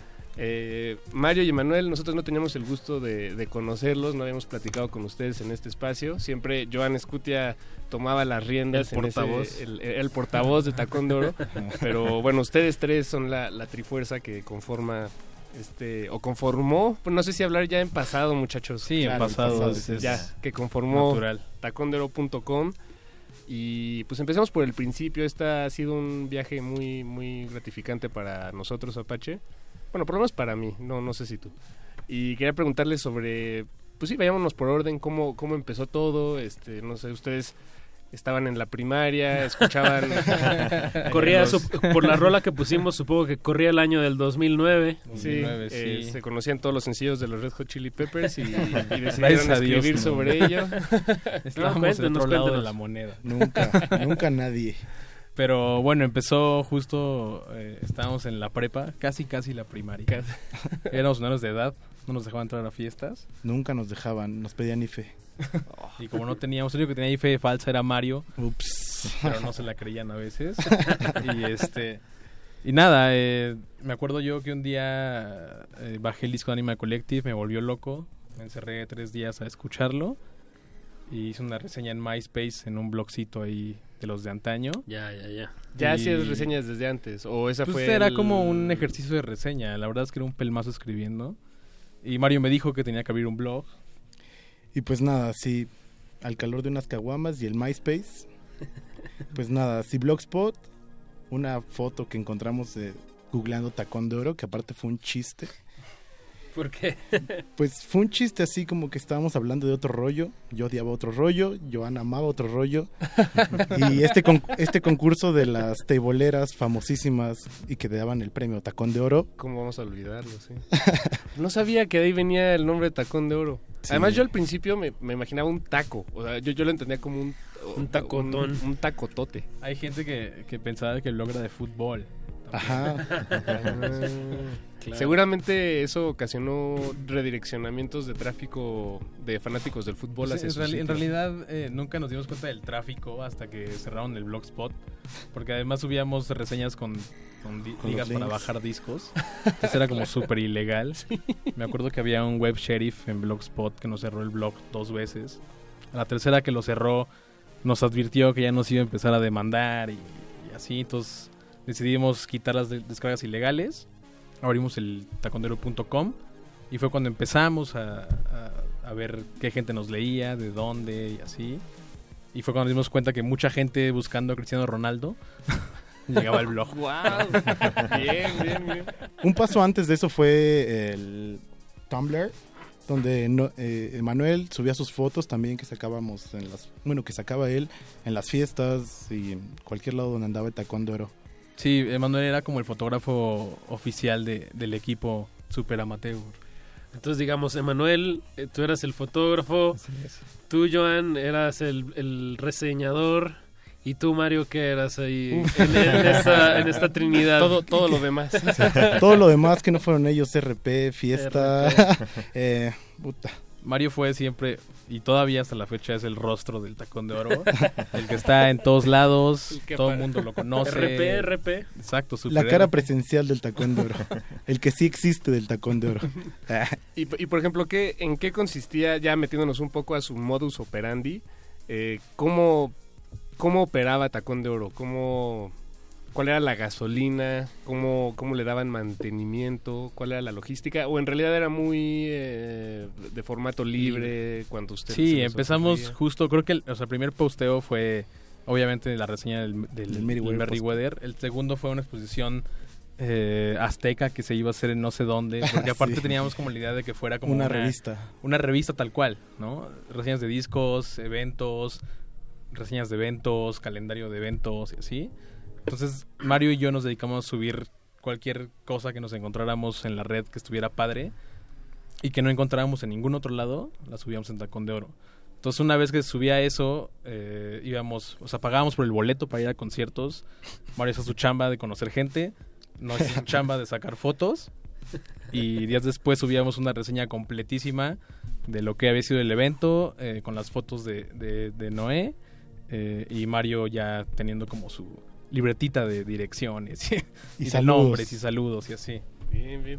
Además, como bien lo dices, eran reseñas extensas en general, pues no, no eran estas reseñas de, de dos párrafos que, que se quedan en la superficie, ¿no? Que dicen, me gustó, estuvo bien, sino que, que ustedes sí se, se daban la, la licencia de, de viajarse un poco en Sí. términos de lenguaje y, y, pues hablar de- en realidad de otras cosas. Luego las reseñas eh, no parecían No reseñas. reseñas. Sí, exactamente. Sí, justo algo que, que, que hablamos Mario y yo al principio era como, como de, ok, ya tenemos a, a gente que hace reseñas ahorita, ¿no? Estaba Pitchfork ya, estaba Stereo Gum. Ok. Y lo que hacíamos era hablar de la música, pero con lo que nos pasaba en nuestra vida. Sí, claro, un poco empalmar eh, lo que estamos pasando, nuestra juventud hasta cierto punto chafa, pero enfocándola pues a esto, a lo que nos, siempre nos gustó, la música. Claro. Además, yo creo que también siempre lo que pensamos que era importante, más allá de compartir música, era como ir un paso más allá, ¿no? O sea, era, no era tanto como te voy a enseñar un disco, sino pues vamos a hablar de lo que es el disco. O sea, no, era, era la reseña, lo importa, el, el alimento del, del blog. Sí, más bien, creo que siempre fue el tacondero como una especie de biografía de nosotros. Y lo que hacíamos era, me acuerdo muy bien que en la preparatoria llegábamos y no entrábamos a clases por escuchar música. O sea, nos sentábamos todo el día escuchando música, nuevos discos, a- hablar de ellos. Y la noche nos mandábamos reseñas o las subíamos así, tal cual iba. Es que luego eh, es, eh, es muy interesante. Lo- la música luego tiene historias que están eh, detrás de la música, ¿no? Y esas son. Yo creo que lo importante es que la música siempre va a tener una historia para cada uno, ¿no? O sea, Ajá, ¿de- de ¿dónde lo oyes? ¿Cuándo lo oyes? ¿Con quién lo creo oyes? que es muy diferente eh, una historia de ustedes con una canción o con un disco que con nosotros con una canción o un disco. Con el mismo, ¿no? El mismo Y ni siquiera tiene que ver con la edad o mucho menos, sino como con el tiempo y espacio en el que la persona escucha ese disco o esa canción. Y siempre quisimos eh, expresar eso en nuestros textos. Pues es momento de, de convertir este tiempo y espacio en una ofrenda musical a tacón de oro. Que por cierto, la sección, la selección musical de esta noche la, la, la hicieron cargo. ustedes. ¿Qué vamos a escuchar ahorita, Joan? ¿Qué vamos a, María y José, si- si- por lo que tengo entendido. Sí, Gallardo. vamos a conectar esto con nuestra época cuando empezamos a hacer Bloggers Full. Y, esta canción Y que tenemos 18 años y podíamos entrar a fiestas. Fue la- fueron las primeras fiestas en las que entrábamos y esta canción lo describe muy bien. Es María y José eh, Violentao, Violentao con el remix de Checo de Beat, Checo Beat. de Tribal Monterrey. Uf, vámonos, pues sabor. María y José desde Tijuana, aquí sonando en Radio Nam. Culti- cul- cultivo de hercios.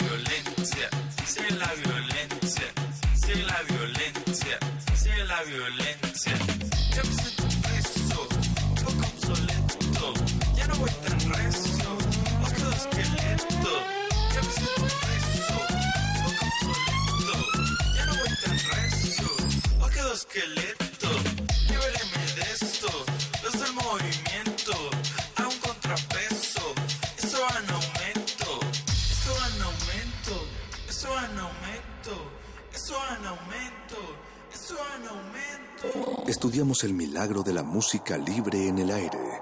Cultivo de Jercias.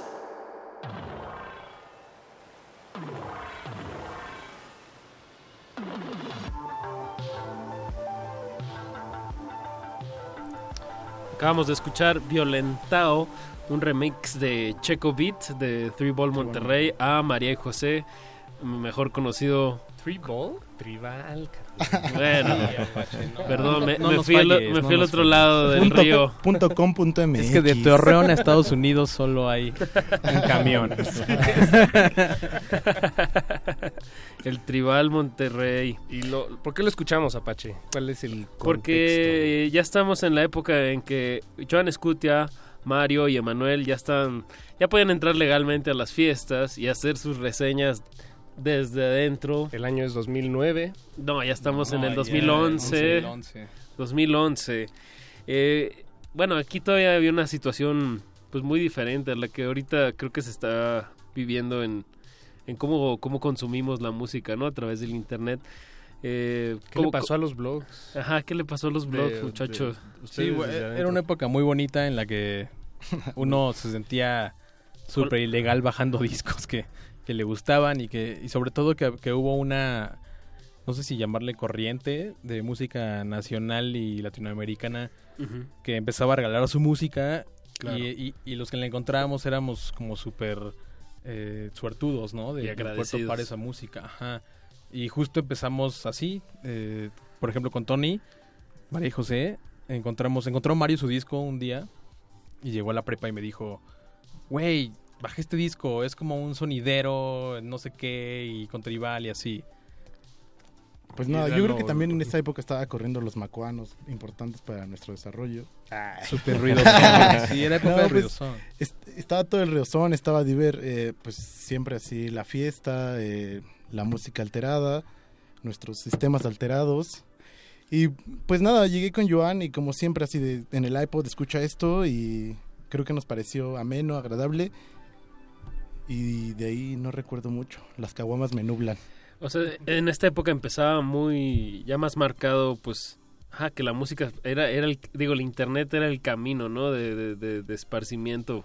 Y desde, pues, de, exacto, como que ya la tecnología, ya había más acceso a tú producir tu música en tu cuarto, entonces, pues, no, no te había costado nada hacerla, entonces también la regalabas. Y también, justo eh, en ese momento, ¿no? Por esos años. Y, y no solo producir tu música, sino ser tu propio medio, ¿no? Bueno, lo- los blogs eh, representaban ese, esa oportunidad de oro de, de colocarte ahí en, en la atención de, pues, de mucha gente, ¿no? Y de, de darle tú tu, tu, tu personalidad, tu... Sí, y está, está muy, muy divertido porque y muy, y muy cagado. Porque estas bandas mexicanas y latinoamericanas las buscabas tú en Google y aparecían los blogspots, ¿no? Sí. o sea, no aparecía Ah, ninguna sí. página grande hablándote de ellos, entonces aparecías en Blogspot y ya te das cuenta que, pues no sé, Tacón de Oro estaba ahí, estaba El Amarillo, estaba Señor Pollo, estaba Club Fonograma. Club Fonograma. Club Fonograma. Saludotes Entonces, a Club Fonograma. todo- ¿Quién, toda quién esa más música- estaba por ahí? ¿Quién más estaba Ah, por este ahí? estaba por ahí también. Bueno, en ese, en ese momento del ruidosón, eh, justo hubo una disquera que, que hizo muchas cosas por la música latinoamericana, que se llamaba Coco Bass. Coco Bass, como le quieran decir, si son el gringo.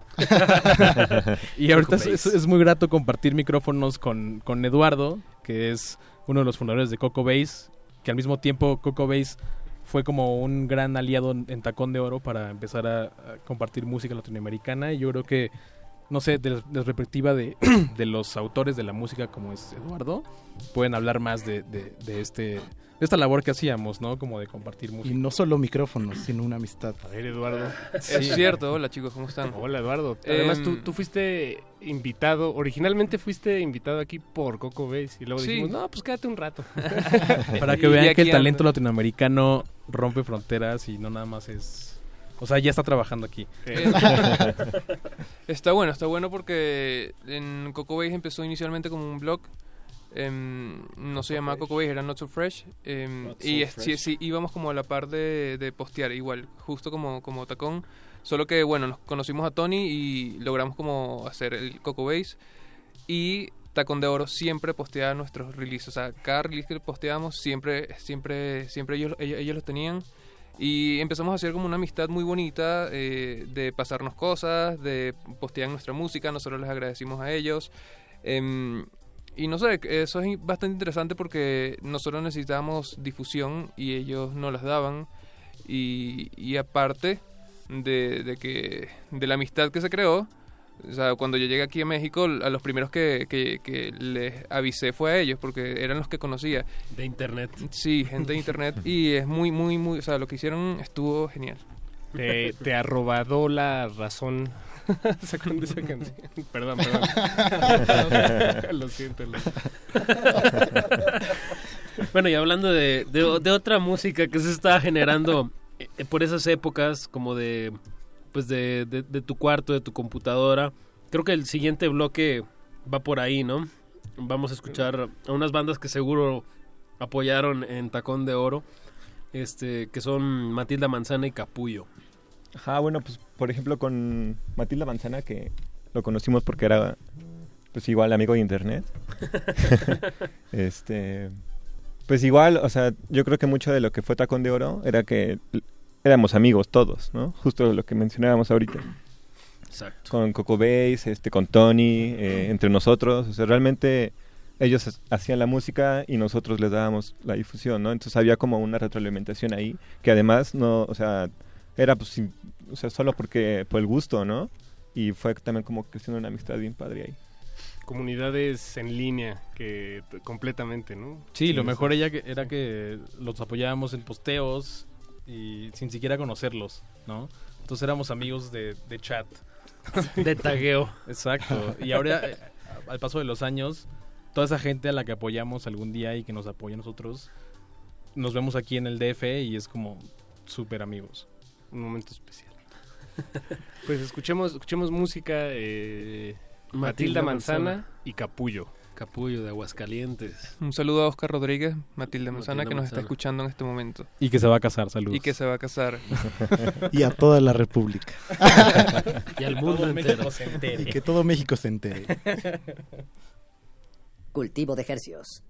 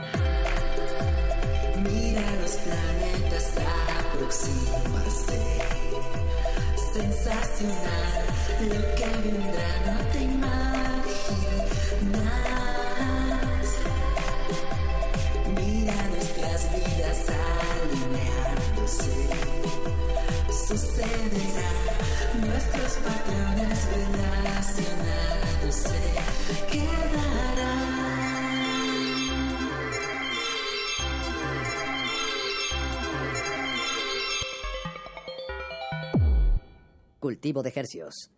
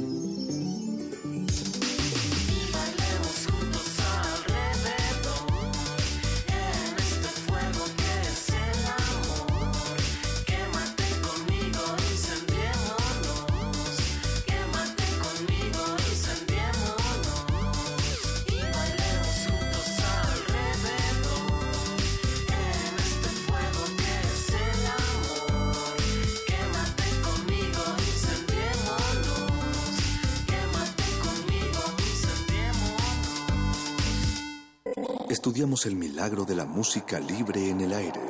Cultivo de Jercias.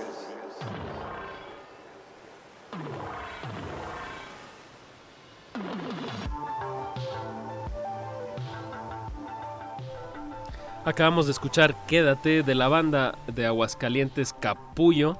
Y antes de eso escuchamos a Matilda Manzana con Ciencias. Eh, dos bandas, dos proyectos mexicanos más independientes no se puede. sí, música de, de, de cuarto, ¿no? De recámara. De, Bedroom pop. no de- Bedroom pop que le llaman. Exacto, bedroom pop. Y la, la razón es que es eh, que estamos despidiendo a Tacón de Oro. Nos acompañan aquí Mario, Giovanni, Manuel. Tacondeoro.com, lo que fue durante varios años, dulces y maravillosos, nuestro blog favorito aquí en Cultivo de Ejercios y también el suyo, por supuesto. Y ha llegado el momento de, de despedirlo y estuvimos hablando sobre los inicios del blog, sobre cómo eh, hicieron networks o, relaciones a través del internet, que algunas de ellas llegaron hasta América del Sur, a Venezuela, ahí conocieron a Eduardo Luis, nuestro queridísimo productor, y hicieron, forjaron muchas amistades que a la fecha pues están ahí en, en las redes, en, en línea, y pues Mario, Giovanni, Manuel, que... Pues eh, ¿Qué- qué ustedes, ¿quién, más estaba ahí en el, en el- ¿Siempre han sido ustedes tres? Pues inicialmente fuimos cuatro, un saludo binario por la web donde quiera que esté nuestro amigo Josh. Eh, un deceso, pues no sé, está duro este tema, pero pues le dejo el micrófono a los que saben hablar. Eh, Josh era eh, un gran amigo nuestro. Los tres empezamos con el blog. Él se agregó. Eh, estuve mucho tiempo con él trabajando. Nos veíamos como ocho días. Era casi como un hermano. Lamentablemente hace poquito más de un año eh, falleció. Un saludo donde quiera que esté. A su familia si nos escucha. Y también yo creo que es un poco por eso que decidimos terminar con este proyecto, ¿no? Porque empezó como como un escape para la amistad y cuando tu amistad no está completa ese escape también está un poco eh, incompleto no También yo creo que, bueno, en lo personal, para mí Josh siempre fue como el alma de este equipo. E independientemente de que era- él era el que se encargaba de darle mantenimiento a la página, siempre vio por estas cuestiones como administrativas, él estaba al pedo del dominio, o sea, realmente él, él técnicamente hablando se encargaba como este tipo de cosas. Él era tacón de oro. Pero más allá de eso, yo siempre fue como una fuerza que nos unía a los tres. O sea, realmente justo era el alma de, de- Tacón de Oro. Y como dice Joan, eh, pues creo que quizá tiene mucho que ver su pérdida con, con la pérdida del blog. sí y justo la canción que, que viene ahorita es una de las más icónicas en la vida de, del difunto Josh Eh, me acuerdo que llegaba súper emocionado por porque había encontrado música nueva latinoamericana entre esos artistas estaba GP y desde que escuchó esta canción eh, siempre que andábamos borrachos la ponía y celebraba de que estuviéramos juntos y que esa canción le significaba mucho como para la, amistad, eh, el amor que tenía en su vida, por su familia. Entonces, yo creo que es una canción que hay que escuchar porque es justamente lo que describe el alma de Josh, ¿no? El cuarto integrante que ya no está. Pues, ¿Cómo se llama el tema de GP? sí. Eh, pues, Eh, Eduardo Luis, ¿tienes ahí a la mano el nombre? Se llama, el tema se llama Un día ayer. Un día ayer. Un día ayer, himno, tacón de oro. Pues por favor, escuchemos GP, eh, un día ayer. Y bueno, o más bien preséntelo a ustedes, muchachos. Es, y Sí, para- sí, si para están Josh. buscando eh, rastros de Josh en esta emisión, esta canción se los va a dar y mucho más. Cultivo de Hercios. y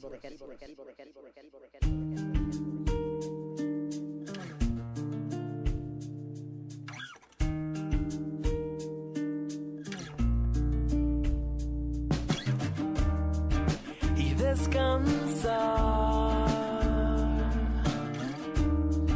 y despertar mucho mejor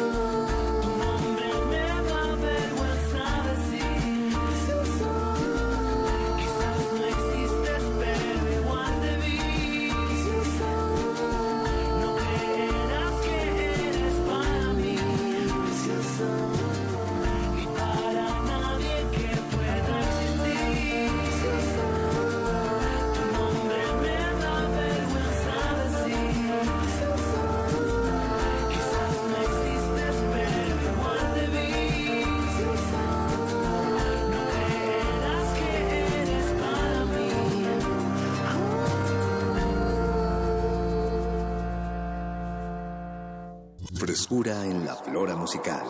Cultivo de Jercias.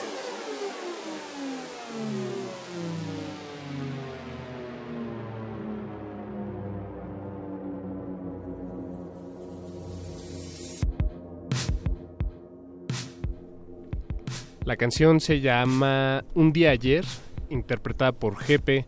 En esta la despedida de Tacón de Oro a unos escasos 10 minutos de, programa, querido Apache. Se va como, como, como arena entre los dedos este programa, Paquito. Y pues estamos platicando con Joan Escutia, con Mario y con Emanuel López. eh, pues sobre esta aventura, esta aventura pirata que en la que zarparon hace ya unos ocho años, que fue el blog, la página tacondeoro.com. Eh, su nuevo su nuevo viejo blog favorito. a mí a mí algo que se me hace digo y porque los tengo aquí algo que me inquieta mucho es como qué, qué ha pasado con el internet en estos últimos ocho años Eh, no sé eh, digo a las nuevas generaciones igual no no, no- no tienen como este contraste pero ¿Qué, qué- qué se ha perdido? ¿Qué se ha ganado en, en la forma de, de encontrar música, de compartirla, de, de- de escucharla? De, ¿Qué ha pasado en, en estos últimos años? ¿Qué Desde- sienten desde su visión. Ajá, exacto. Pues, ¿qué ha pasado? Yo creo que más comerciales. Uy, eso ya está manchado. ya en todo hay comerciales. Creo que el stream te, com- bueno, pues te ayuda a compartir mucha más música, pero ya no es una forma bonita de encontrarla, ¿sabes? Antes era como un tesoro que encontrabas una Exacto. EP3, así, edit del bootleg, del remix de alguien. Y ahora pues está eh, Spotify y todos estos sistemas de stream, que no son malos, pero híjole, ya no te dan esa libertad de usarlo como quisieras. Ya no sientes que es tuyo, ¿no? Ya tu no- MP3. Ya no es tu MP3, es el de todos y chale. Sí, no, yo creo que es, o sea, el internet ha cambiado a lo mejor para bien para los artistas, ¿no? Ahora ya esos que subían en SoundCloud y en Bandcamp a lo mejor te llegan unos pesos en Spotify. y Pero está- centavos, eh, debo decirlo. y está chingón, pero sí, o sea, antes era esto de tener un club de música, ¿no? Con tus amigos y bajarte discos y de repente salía el nuevo disco, no sé, de Saint Vincent, pero había que comprarlo para escucharlo, entonces tú te lo bajabas, ¿no? Lo ripeabas otra vez Y y se se lo compartías a tus amigos. cuates. Entonces, pues en una peda lo, lo cotorreabas y, y se volvió un disco importante para, para el grupo, ¿no? Y Sí, tanto para sí. ti. Ahora yo creo que la labor del Tacón de Oro queda atrás justamente por eso, ¿no? Porque la labor siempre había sido como mostrar música nueva, eh, tesoros escondidos en el internet, eh, proveer a la gente de links para que los tuviera, ¿no? Y ahora creo que es mucho más rápido una campaña en redes de un artista, ¿no? Le metes 50 pesos a su publicación. Exacto. Y ya en todo el mundo vieron que tiene un nuevo disco, ¿no? Entonces ya... Y también tiene que ver mucho con Y que... lo vieron, ¿no? Porque Y pues lo están- vieron. están Entrecomillado. entrecomillado porque estás scrolleando. Y tiene que ver mucho con que también Taekwondo era mucho de escribir, ¿no? Ahora ya la Exacto, gente exacto. pues ya, ya no lee. La gente está como todo el día en shuffle en el Spotify y las recomendaciones de Spotify, pero ya no se molestan en leer un, un texto, ¿no? De que hacíamos como de seis Ah, párrafos, no. siete. Ya no. No, ya es más inmediatez ahora. Ya no hay esta inquietud por, por tú buscar, ¿no? O, o ver qué, qué liga con qué y, y ahora son algoritmos, ¿no? Que te Algoritmos. están diciendo qué, qué se relaciona con esta música o... Que también tiene cierta... Sí, sí, sí, está- vaya, es eh, sin duda es más llevarte- rápido y es más fácil y a veces es... eh, bueno, pues es, es un atajo, ¿no? Es- Sí, es- se cortaron... y no creo que sea yo creo que está evolucionando bien esto esto de, de la música en internet y también que pues hay agentes como nosotros ya no cabemos ahí, ¿no? Y Tacón de Oro, creo que la, la pregunta obligada es, ¿se, eh, te- ¿se quedará el acceso al archivo? Po- ¿Podremos revivir Tacón de Oro cuando queramos? ¿Seguirán pagando Uh. el dominio cada año? Sí, no, exacto. eso ya se acabó. Se acabó. sí, quien, quien leyó, lo leyó, quien vivió, vivió. No manches. Y quien no me puede preguntar o a Mario o a Emanuel y con gusto les platico. ¿Ya está abajo ¿Ya la está página? abajo? Ya Sí, no. ya, ya la tiramos. abajo. Ya la tiraron. tiramos. Sí, decidimos, Oh. justo como exnovia enojada, Quemar las cartas, quemar las naves. quemar todo, tirar todo y no volver a ver al exnovio. Ojalá, ojalá algún día alguien tenga la, la, la brillante idea de, de hacer un, recu- un compilado de todo lo que salió y les, tal vez ediciones Acapulco. Ay, no, por favor. No quiero compartir catálogo con Ashauri jamás en mi vida. No, uy, no. Ni Sal- espacio. Saludos, pero, pero no saludos. Ni Sí. espacio. Chicos, hay que despedir eh, pues este proyecto y, y esta emisión de Cultivo de Ejercios con una canción que, que lleva el nombre de, de su proyecto Tacón de Oro. El, eh, ¿Cómo se llama el artista? El Mini. El mini de ¿Quién? España. Ah, va, va, va, no conozco. Sí, esta, Uf. esta canción eh, es, se desprende del, del último y el único compilado que hicimos que fue como... O sea, quisimos, antes de montar al tacón de oro, quisimos hacer algo grande que cambiara por completo la noción del Internet, tal vez una vez más o una última vez. Y la patada de ahogado fue hacer un compilado de rap y reggaetón que hace tres años no se escuchaba y ahora está en todos lados. Exacto. Que hace tres años era del futuro y ahora es del pasado. pero será del, del presente siempre. Entonces eh, hicimos un compilado de rap y reggaetón del futuro. Nos fue muy bien. Fue como la última gran cosa que hicimos. Y esta canción tiene el nombre del tacón de oro porque el artista que es el Mini de España se inspiró en, en nuestro legado y en todo lo que habíamos hecho para escribirla. Y es un reggaetón muy bonito. Bien, pues, Mira, frutitos, frutitos de este eso. esfuerzo. Y semillitas que sin duda están por ahí germinando en algún lado de, de la vasta y, e- red. y esta labor, digo, ya no podemos entrar a detalle, pero estoy seguro que los ha conectado a otras a otras áreas de, de lo que están laborando, de lo que están pues haciendo, ¿no? O sea, hacia dónde va sus sus carreras, digamos. Sí, bueno, también, o sea, estamos como medio alejados. Eh, eh, Noé aquí es arquitecto, eh, Mario es maestro, el mejor maestro que puede existir, según yo. yo estoy en medios todavía ahí peleando, estoy en The Happening, saludos a The Happening. Eh, de repente también hago playlist ahí, escribo para algunos medios, pero yo creo que la, la- lo que más nos dejó el tacón de oro fue reforzar la amistad que tenemos Eso. y conocer a un montón de gente eh, que, que pues es importante para, para esta industria de la música, incluso aunque ya no hagamos nada, ¿no? Pues yo creo que alianzas, alianzas con todo el mundo, eh, de cualquier segmento.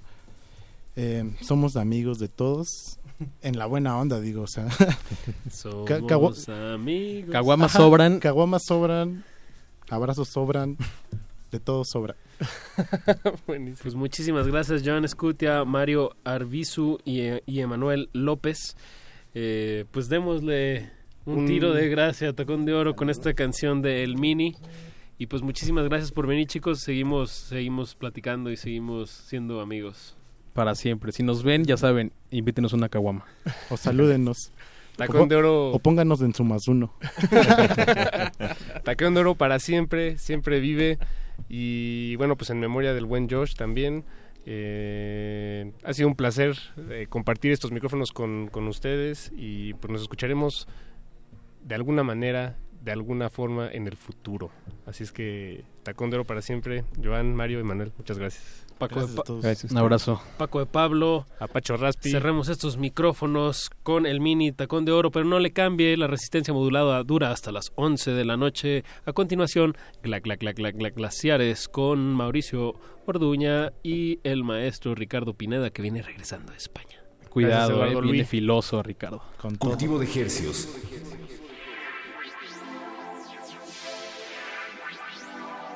Moisturize mini. No tengo ni pa' una chancla y si no como rice como pata. Salgo pa' la calle sin pata. No tengo ni datos en el WhatsApp. Todos los días en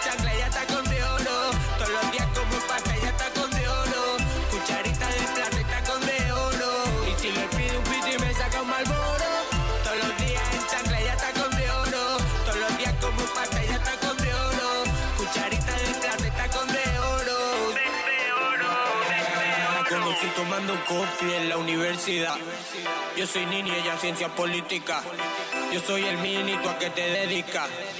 Ay, mamá, no nos separemos jamás. Nos, tomamos una copita y ella invita. Entra en el VIP, a mí me registran. Porque viste de boutique y yo con la pinta. Pero es mi más uno en la lista. Y yo sé que ella es muy lista, yo soy retarde. Por eso viene escondida a visitarme. Porque todo el mundo le dice se separe. Su amiga, su prima, su hermana y su padre. No tengo ni pa' una chancla. Y si no como rice, como pata. Salgo pa' la calle sin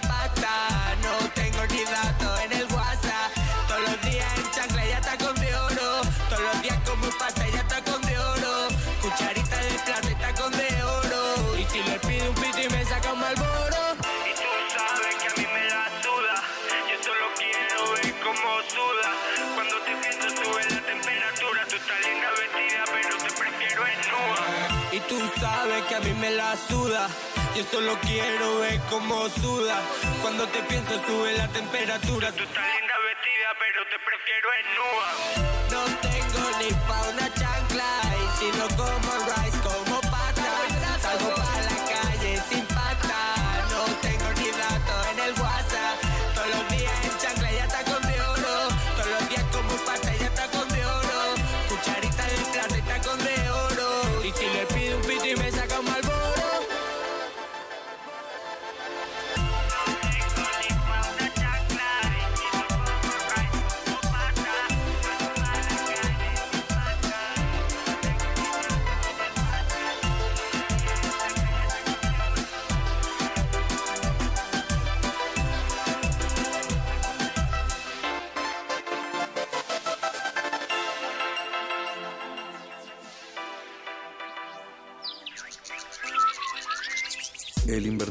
invernadero sónico debe cerrar sus puertas. Un procedimiento de rutina. Respira. Vuelve. Cultivo de hercios.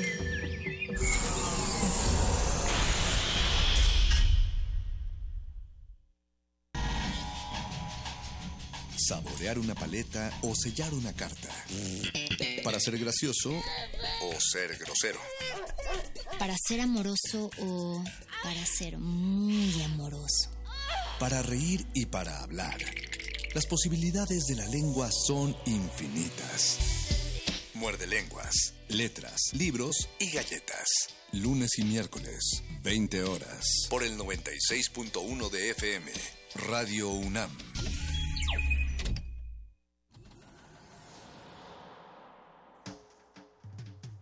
Congelamos la noche sobre las bocinas para que cristalice en tus oídos. Fractalizamos los sonidos para tender puentes imaginarios. Glaciares. Nothing can stop me, I'm all the way up. Túneles infinitos para el fin del mundo. Abuelita, soy su nieto. Nothing can stop me, amor. One day I'll have to put it all alone at the beginning of the Glaciares. With a long piece of black leader. Least they'll see the black.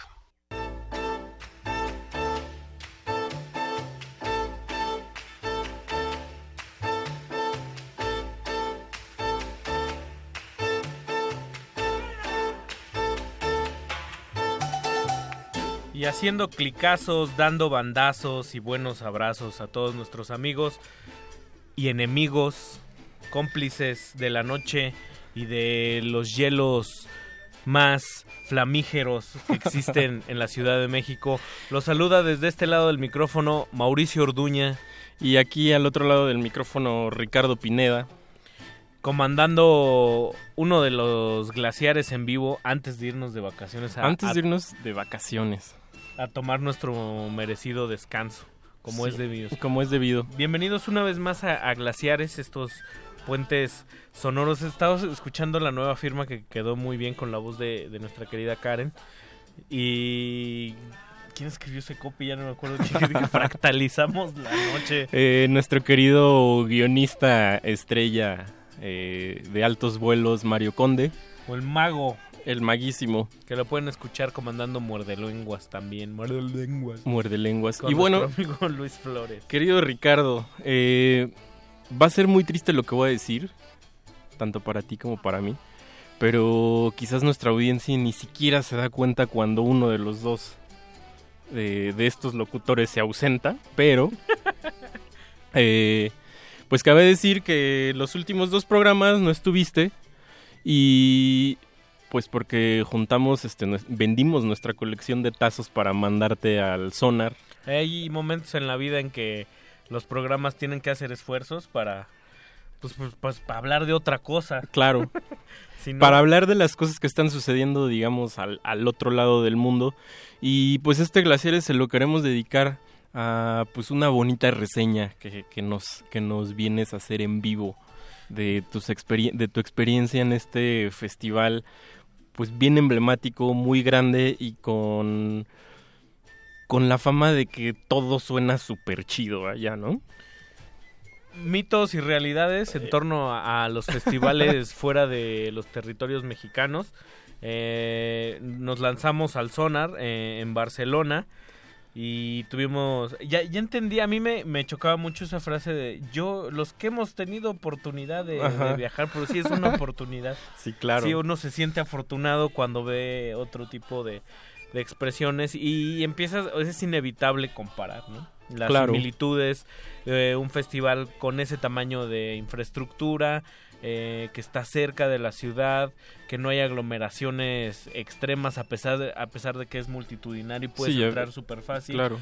Pero bueno, todo se ve reflejado también en el sobreprecio del estándar de, de- de un de un cartel digamos habitual de este lado que eh, pensamos en en Mutec por decir algo o Ajá. en el Corona Capital pero el sonar tiene eh, la característica y la peculiaridad de que es kilométrico es en dos sedes una de día otra de noche cuatro días cuatro Cuatro días de fiesta. jornada no lo puedes aguantar yo descubrí descubrí los límites de mis tobillos totalmente Los límites de tu cuerpo. y además tienes que sacrificar porque eh, hay cinco escenarios y están pasando cosas simultáneas todo el tiempo, entonces tú tienes que tomar decisiones y, y me pongo eh, a escuchar con atención o me pongo a bailar, ¿qué Claro. es lo qué es lo que Aparte, algo muy bonito que vi que hay conferencias, hay mesas y este año fue como en torno a la realidad virtual, a las nuevas tecnologías y todo eso, ¿no? Exacto, eh, tiene un sesgo ahí mucho más, digamos, acucioso que, que Mutec. Mutec alguna vez tiene esta, esta tirada hacia la, a la tecnología, pero en el caso de Sonar eh, sí hay un despliegue amplio de pues de coworking, de, de tecnologías nuevas y sobre todo de cosas enfocadas a estos cruzamientos entre la tecnología Y la eh, la inteligencia y, y los sonidos. Había una especie de cámara ¿cómo? aneoica. Aneoica en el que pues casi casi te olvidabas de tu cuerpo un, un rato porque te ayudabas de la de la realidad virtual y, y la conciencia de que estás en un festival ruidoso y de repente ya no escuchas nada. Wow. Es, in- es Sí, increíble. me imagino. De que de por sí yo creo que la experiencia en una cámara neoica sí ha de estar... eh, pues sí ha de ser toda una, Yo me una quedé- experiencia muy fuera Me quedé de lo pensando común. en los que van a los flotarios. Esos están, están muy padres. Ricardo, ¿y qué nos traes para, para hoy? Tra- trajimos varias cosas que, digo, va a ser como la curaduría, no de todo lo que vimos, no nos va a dar tiempo, Sí, no. pero es un viaje de cosas que, que me que me llamaron bastante la atención hubo ese es el festival es tan amplio como para pasar cosas de sesgo digamos más abstracto a otras de, que totalmente son la fiesta o incluso alineaciones que se dan chance de presentar funk o, o cosas como muy pop o, demasiado amplias siempre siempre con el eje de la música electrónica demostrando que la música electrónica puede ser casi cualquier cosa no Sí, puede estar en tocada desde diferentes lados, ¿no? Y desde diferentes puntos y aristas. Y pues bueno, con lo que vamos a arrancar es con una chica que está... O sea, que a mí me llamó mucho la atención porque me agrada, es uno de estos fenómenos de internet, se llama Bad Gyal. Ajá. Entonces ella está, digamos que es la nueva generación de mujeres haciendo trap en España. Ah, con, claro. Con las Hay hasta un documental de eso por ahí, me lo chuté. Sí. Con ligas como la Zoe, Miss Nina, la Pur Gang. Pero Sí. el fenómeno de Bad Gyal, eh, yo fui a, a comprar un trago con mi novia que, que, que me- que estábamos acompañándonos y le dije, bueno, eh, empieza en 10 minutos, ¿qué puede pasar? Estamos hablando de una, de una artista que tiene 21, 22 años, que no tiene un disco, no tiene un contrato discográfico, tiene 10 videos en internet, pues abarrotó la sala. Wow. Abarrotó la sala dedicada a la música urbana que fue como como donde vi- vimos las cosas más arriesgadas y fue un fue un rotundo, rotundo éxito con esta fórmula de dembow diagonal autotune chafón. Dia- diagonal trap o, Exacto, lo, que- lo sea que exacto. signifique. Eh, pues vamos a escuchar a Bad Guy y luego vamos a escuchar a... ¿A quién? A, a Connor, Thomas. Connor Thomas, que es un explorador ahí agresivo que, que pone a prueba la paciencia y las orejas de la gente. Pues muy Bueno. bien. Oye, y esta de Bad Guy la produce Paul Marmota. Lo Ajá. tuvimos lo tuvimos por aquí. Que Paul Marmota ya está muy claro en que ya no es Nafi. Ah, que, que, que- que ya no mira, lo... Pues vino vino hace poquito por acá el, el martes creo que anduvo por aquí. Pues vámonos pues. Sigan- Vámonos. escríbanos en redes sociales. En Twitter estamos como arroba R modulada. Y en Facebook como Resistencia Modulada, estos glaciares no se despegue, va a estar bueno. Estamos haciendo el recuento del sonar en Barcelona del 2017. Vámonos. Glaciares.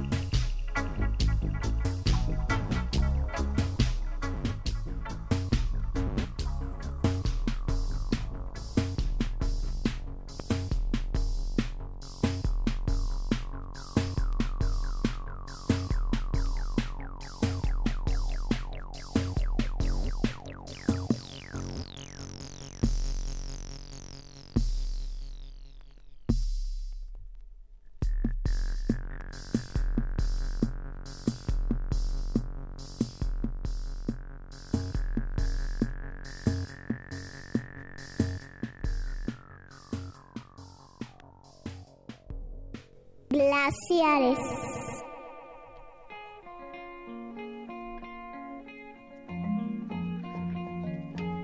Estamos de vuelta aquí en Glaciares con el micrófono abierto para dar ese calor de hogar que emite la magia de la radio, que solo brinda la magia de la radio. La radio universitaria. No, la radio universitaria nocturna. Ah, bien. La radio universitaria nocturna. Iba a decir alternativo, pero. No, no, no. Dejémosla así, nocturna. pues estamos en un especial sobre el festival Sonar que se llevó apenas los pasados 15, 16 y 17 de junio en la ciudad de Barcelona. Y eso que escuchamos fue parte de un, de un set del británico Connor Thomas que tuvo la tarea de abrir todo el festival. ¿Ah, sí? Y pues un tipo bastante extraño porque ponía este tipo de, de frecuencias que crees que son como ahí de fondo y de repente tiene dos decks de digitales y al lado tiene dos tornamesas. Entonces las tornamesas digamos que las precarga ahí con una maldad. Te está dando su mezcla habitual y de repente te Rácatelas. suelta un chiste, un chiste diabólico por ahí. O luego mete Rhythm and Blues o luego Garage, pero no se siente en estos quiebres demasiado abruptos. Ajá. Todo el tiempo parece que estás en trance. Como en un atmo- como atmosférico. Sí, y de repente hay mucho bajo, de mucho rasgos. sí. Sí. Órale, está muy bueno. Y bueno, a continuación viene uno de los que creo que por lo que sé fue del- de, tus favoritos. Vamos a escuchar a Ibs Tumor. Un tipo... A mí me da miedo. Yo diría que es de las revelaciones, de las cosas más lúgubres y, o sea, si y Dim violentas Blunt que he visto. Exacto. Si, si Blunt, así ya Blunt como para referencia. sepultarlo. Y luego viene este cuate. Imagínense también el show de Mickey Blanco, quienes han visto a Mickey Blanco, pero sin rap. Ya. Mucha... Una nube de humo enorme, mucho hielo seco. Y de repente empieza a gritar, lo overlupea y empieza a grabar grito sobre grito sobre grito hasta que es una masa morfa de sus gritos histéricos. Wow. Se baja Yves Tumor, que además es alto, flaco, con una apariencia queer totalmente violenta, eh, pantalones como de vaca y los ojos volteados como Puta, sí, poseído está- y se baja a aventar a la gente, a provocarla hasta la punta final. Los agarra de la cara, se deja cargar por ellos. Haz de cuenta como el. Si No, Sil- yo es que yo iba a decir Silverio, pero no. Porque... Sin el humor, sin ese, sin el humor y yéndose, digamos, a las catacumbas del infierno. wow. Es un performance que Sí, también claro. lo llevó, lo llevó antes. El número anterior al de Yves Tumor fue, fue John Beef. Y John Beef, por, por otra parte, se ve que ya no es el juguete nuevo de la, del público español. Claro. Le costó mucho al público español ¿Ah, sí? aceptarlo. O sea, es, es un poco, un tanto exigente, incluso con la gente de casa. Wow. O sea. Digo, pero- en eso no, no, no, no se diferencian tanto de nosotros. De repente, ¿no? Sí, no. Pero nosotros, digamos, también tenemos esta onda muy visceral de aplaudir Sí. muchas cosas. El Digamos, pastelazo. John Beef decían que eran como estas concesiones que haces con personas que no son totalmente músicos y son parte de la magia, pero llega un momento en que se agota el chiste. Sí, claro. Entonces sale, no canta, deja sus raperos, empuja igual a la gente, pero Sí. no, no vemos al tipo en más de media hora y, y digamos que es... Y es que también no da para más ese show, ¿no? No, fueron 25, 27 minutos y se hicieron largos. Y se hicieron... la- ut. Y se hicieron largos. Y yo creo que también ha sido muy inteligente él en, en ya darle la vuelta a la Purgang, ¿no? O sea, ya está Sí, como con miras a otros proyectos. Ahora se llama Los Santos, le, gusta estar con que, coqueteando con el arte, con la moda. Sí. Es un tipo muy inteligente, John Beef. Sí, esto es un tipo Su- listo. Su canción con Los Planetas, con J de los Planetas también. Wow. Se echaron un mano a mano por ahí. Órale.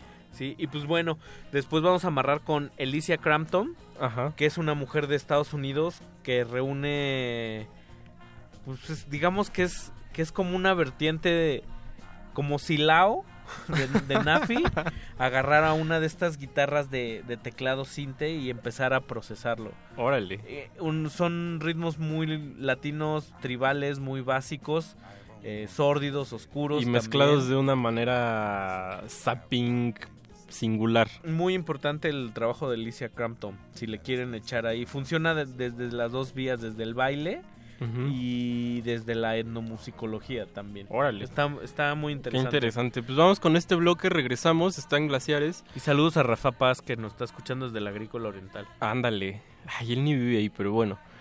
Eh, y escríbanos en redes sociales, arroba R modulada en Twitter y en Facebook como Resistencia Modulada. Estos glaciares no le cambie.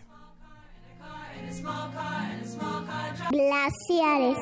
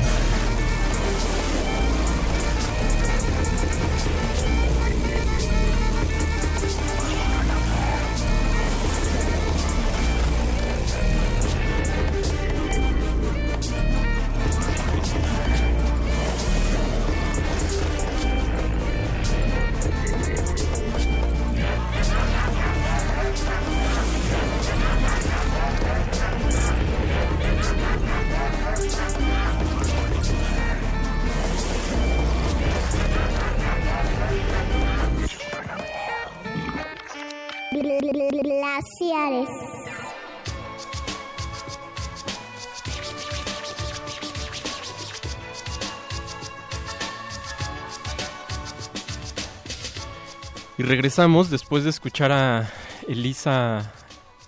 Elicia Crampton. ¡Qué bárbaro! Cuando.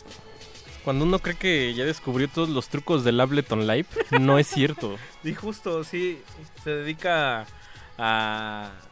a, a es computadora. Es computadora. Pero Sí. mientras ella está haciendo cosas muy básicas, o sea, no creo que sean de un despliegue musical muy complejo, porque No. solo hace pequeños toques ahí en su teclado y eso es lo que va trabajando todo el tiempo ya en la en la pantalla. Además es una es una mujer que no tiene Como, digamos- como presencia escénica. Ajá, exacto. Es eso que justo es lo que estaba pensando ahorita que, que hablamos de Ips Tumor. Que dices, es que qué padre que puedas juntar como la presencia escénica con lo que estás haciendo. y que aunque como, sea como un tercer un tercer elemento, ¿no? Exacto, y entonces pasa ahí algo súper extrañísimo, ¿no? Pero, por ejemplo, con esta, dije, ¿qué pasaría si no tienes la cosa escénica? Pues es como invertir, digamos, El eh, proceso. intelectualmente, ajá, pero también hacer como una inversión intelectual o no sé, en, en la cuestión de, de producción Me y gustaría- cómo funciona eso Exacto. sin presencia escénica. Entonces, Y justo la ausencia de presencia escénica también se me hace una una una postura performática, digamos, Sí. de, de- de cierta Sí, manera, claro. ¿no? Sí, o sea, es- tam- también es- planteas los visuales con cómo estás tú trabajando en vivo, le estás dando un mensaje muy especial al, al público diciéndolo diciéndole por dónde Sí. le va, por dónde le vas a atacar si no te estoy dando un show. Sí, o por ejemplo, ¿te acuerdas de este show de... Ay, ¿cómo se llama este señor francés, Pierre? Ah, que estuvo en el normal, ¿te acuerdas? El de los objetitos como de Lego Mecano. Ah, Pierre Bastien. Pierre Bastien. O sea, por ejemplo, él también podría decir que es un show, pero también es como un show cargado de ausencia y dirigido solo a la imagen, eh, que es súper sencilla. Yo recuerdo en mis años de, de estudiar comunicación en la UNAM que una maestra de teoría de la comunicación 2, que eran las cosas, cuestiones del arte, ponía videos de Paula Baez a los lados Ajá. de ella. Entonces decía, si no quieres poner atención en lo que estoy haciendo, puedes clavarte acá y igual vas a estar aprendiendo de lo que te digo. Órale. Digo, entonces como... Qué buen método pedagógico. Jugaba con el, tu consciente y tu subconsciente y entendía que a veces la atención pues, pues depende de muchas cosas, ¿no? Sí, Cómo, claro. cómo planteas un número musical donde la identidad histórica con lo marica, entendiendo lo marica como la cultura queer, Ajá. Ajá, eh, y, y las cuestiones identitarias se, se funden con la música electrónica de pista de baile, pero no eran para bailar porque Sí, se claro, mostraron es que- en un auditorio con unos con unos visuales que eran como de paint.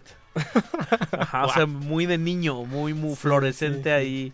Eh, colores extraños. ¿Cómo le llaman a eso? Este, ahí se me fue ahorita la, la palabra. Pero sí, como muy naif, le dicen. Exacto. Que no me gusta esa palabra, pero bueno. Y mandamos saludos también a, a nuestra querida eh, María Fernanda Sánchez Armás y su hermano Juanpa, Saludos. que nos están escuchando desde Houston.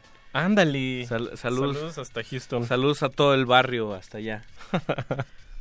Eh, lo que sigue, que también es, creo que es una de las reseñas que te leí que también dije, ay, te cae, y lo escuché y dije, sí.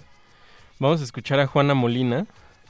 Y es- Argentina de- Argentina, esta rola que se llama Sin Dones. Yo había leído Sin Drones, pero es Sin Dones. Y, luego vamos con Forest World, que es un, es un dueto ahí que también está sosegado, eh, ambiental, Ajá. pero con el guiño al post-rock sin ser Tan- lo chocoso del post-rock. Se pone ser- interesante. Lo- ¿Quién sería lo chocoso de post-rock? Híjole, yo ya se la doy a, a Mono y Mono alguna Mono, vez me sí, gustó. justo estaba pensando en eso. Hasta Explosions in the Sky cayó bien después, Sí. después de un largo periodo. Sí, mono es lo chocante. de- Pero hay otros, hay Sí. otros, hay unos, hay unos que se llaman God is an Astronaut. Ay, bueno, no, eso ya. sí no. Bueno, ya. Eh, vamos a escuchar a Juana Molina, Sin Dones, y, después a For- Forest Swords.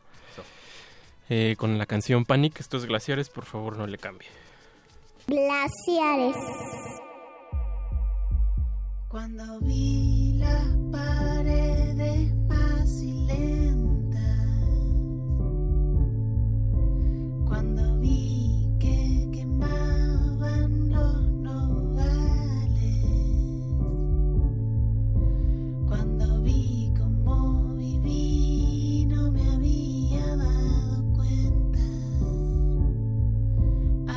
你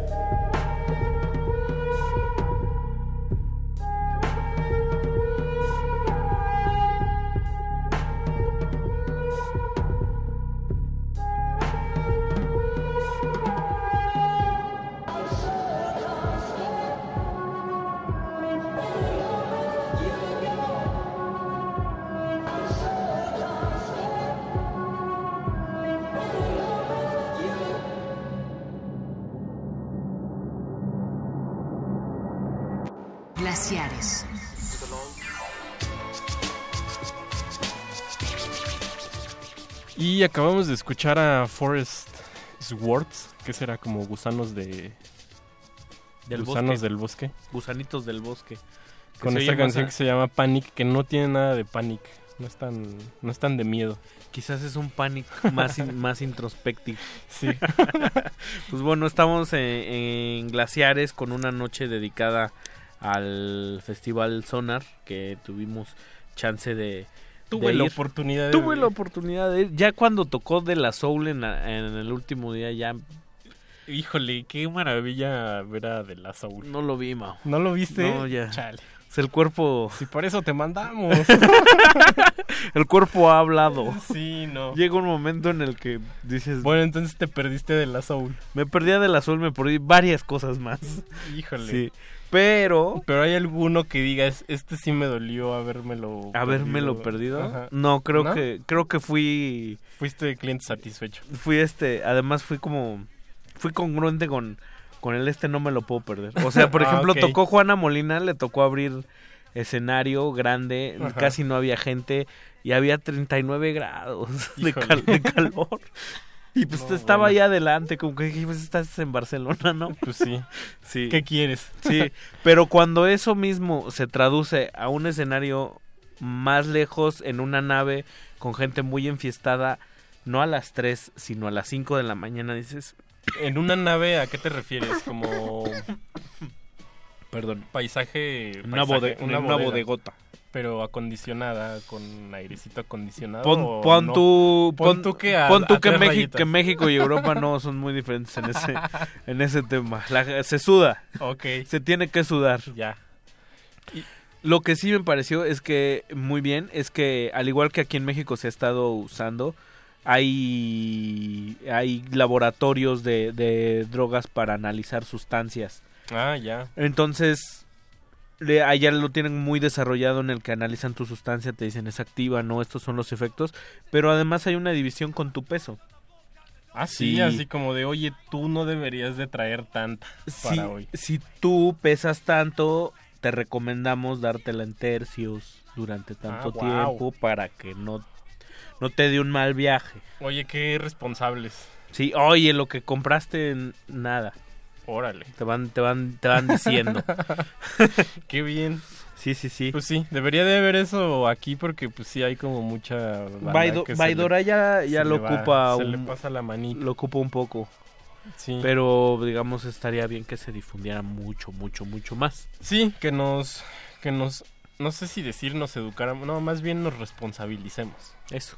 ¿No? Pues estamos llegando a la recta final, querido Mau. Se fue como Se fue como agua, como, Como la, agua- como, como- la mugre en el lavadero. como colacao, como colacao. Colacao. ¿Qué es colacao? que es como un como una, un chocolatito de estos preparados, como si te tomaras tu Nesquik que venden en, Ah, ya. en la tienda de conveniencia así helado, pero más sabor a cacao que a, que a suquitos. Órale. Entonces dicen Eso, eso cola- suena bien. colacao, colocao, el sonar.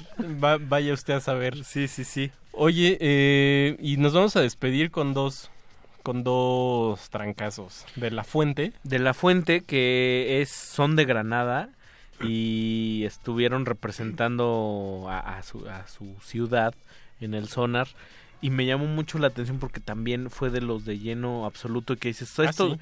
esto solo lo entiendes si eres muy local Ya. o sea era era trap con con influencia flamenca Ya.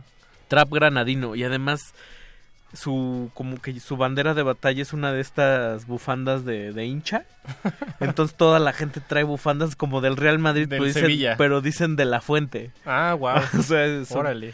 y son como no sé un- unas personas atrás de mí que eran muy fans decían esta es grasa esta es esta es porquería de la buena o sea, wow. pues entendían que el tema tenía ahí una calidad que eran low profile Claro. que eran bajonzones Pues es que es lo mismo con la Purgang también, ¿no? Sabes Exacto. que son malos, pero hay una magia ahí.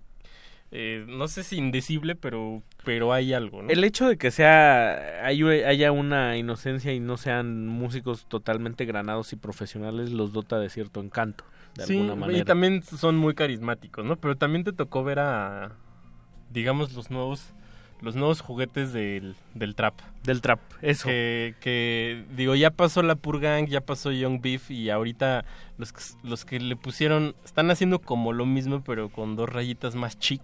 Z Tangana, estos muchachos. Kinder Malo. Exacto, Pin Flaco, Pin todos Flaco. ellos están en ese. ¿Y a ellos les fue cuento. muy bien o...? A ellos le- les fue bien, pero parejón. Ah, ok. Pero estos cuates de De La Fuente también llenaron. También llenaron y, y le echan mucho feeling. Entonces, llega un momento en el que no sabes si estás escuchando a, a, a Khaled y a Katie Kane Ajá. o estás escuchando a Alejandro Sanz con, auto, con autotune. y ese guacala que rico se pone muy bien. Qué bien. Pues con esto nos vamos a despedir de la fuente y luego vamos a escuchar a... No Ting, No Ting, o No Sai Ting. Como un- se diga. Es un japonés eh, que hace unas estructuras pop bastante lindas, como si agarrara todo lo bello del ambiente de Brian Eno y lo convirtiera en un pop, pop Órale. muy bonito, pero además traían una onda como de... Nuestro querido Lucas Alberto Betoques decía que era como unos visuales de metarrender, en el que durante la grabación, o sea, estamos viendo a No Such Thing tocar en vivo y el render de repente lo lleva a la estratosfera y Órale. juega con eso y están unos puntos en una Ahí solo Betoques entendió. Metarrender. Pero- Metarrender. No, bueno, yo le dije Paint Plus. Órale. Pero bueno, pues nos escuchamos. eh, no dejen de sintonizar Glaciares a partir de la próxima 10. semana. Tenemos un especial grabado. Ah, sí, no, pero creo que todavía la siguiente semana nos toca en vivo o ya no nos toca. Vaya ya. usted a saber por qué no le pone a las 10 de la noche y descúbralo. A ver, dime tú. A ver, dime tú. Bueno, pues vámonos. Esto fue Glaciares. Muchas gracias. Nos escuchamos el próximo jueves en punto de las 10. Resistencia modulada. Una corrección ahí, no Things es, eh, es Jason Chang, nos corrigen, no es de Japón, es de LA, pero bueno, tiene, tiene la carita japonesa, pensé. Ya vámonos. Saludos al Parches que nos está escuchando Vámonos. desde Estados Unidos, desde LA, justo. Glaciares.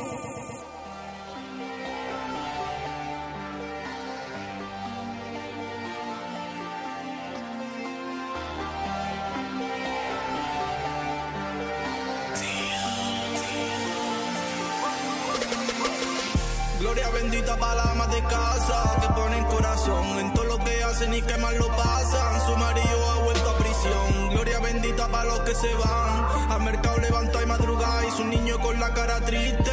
Otro año sin euro Disney y mucho amor para los que se levantan. A tirar su familia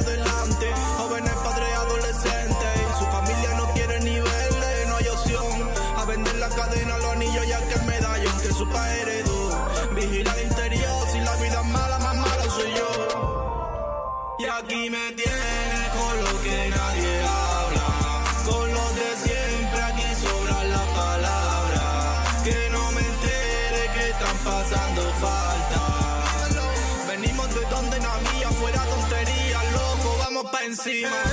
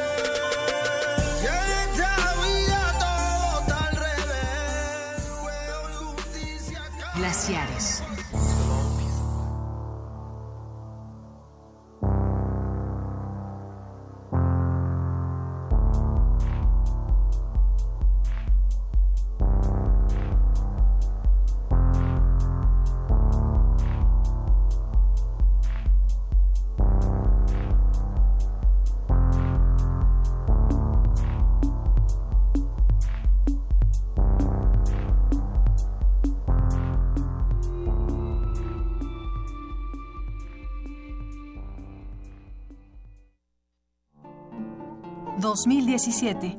100 años del nacimiento de Augusto Roa Bastos.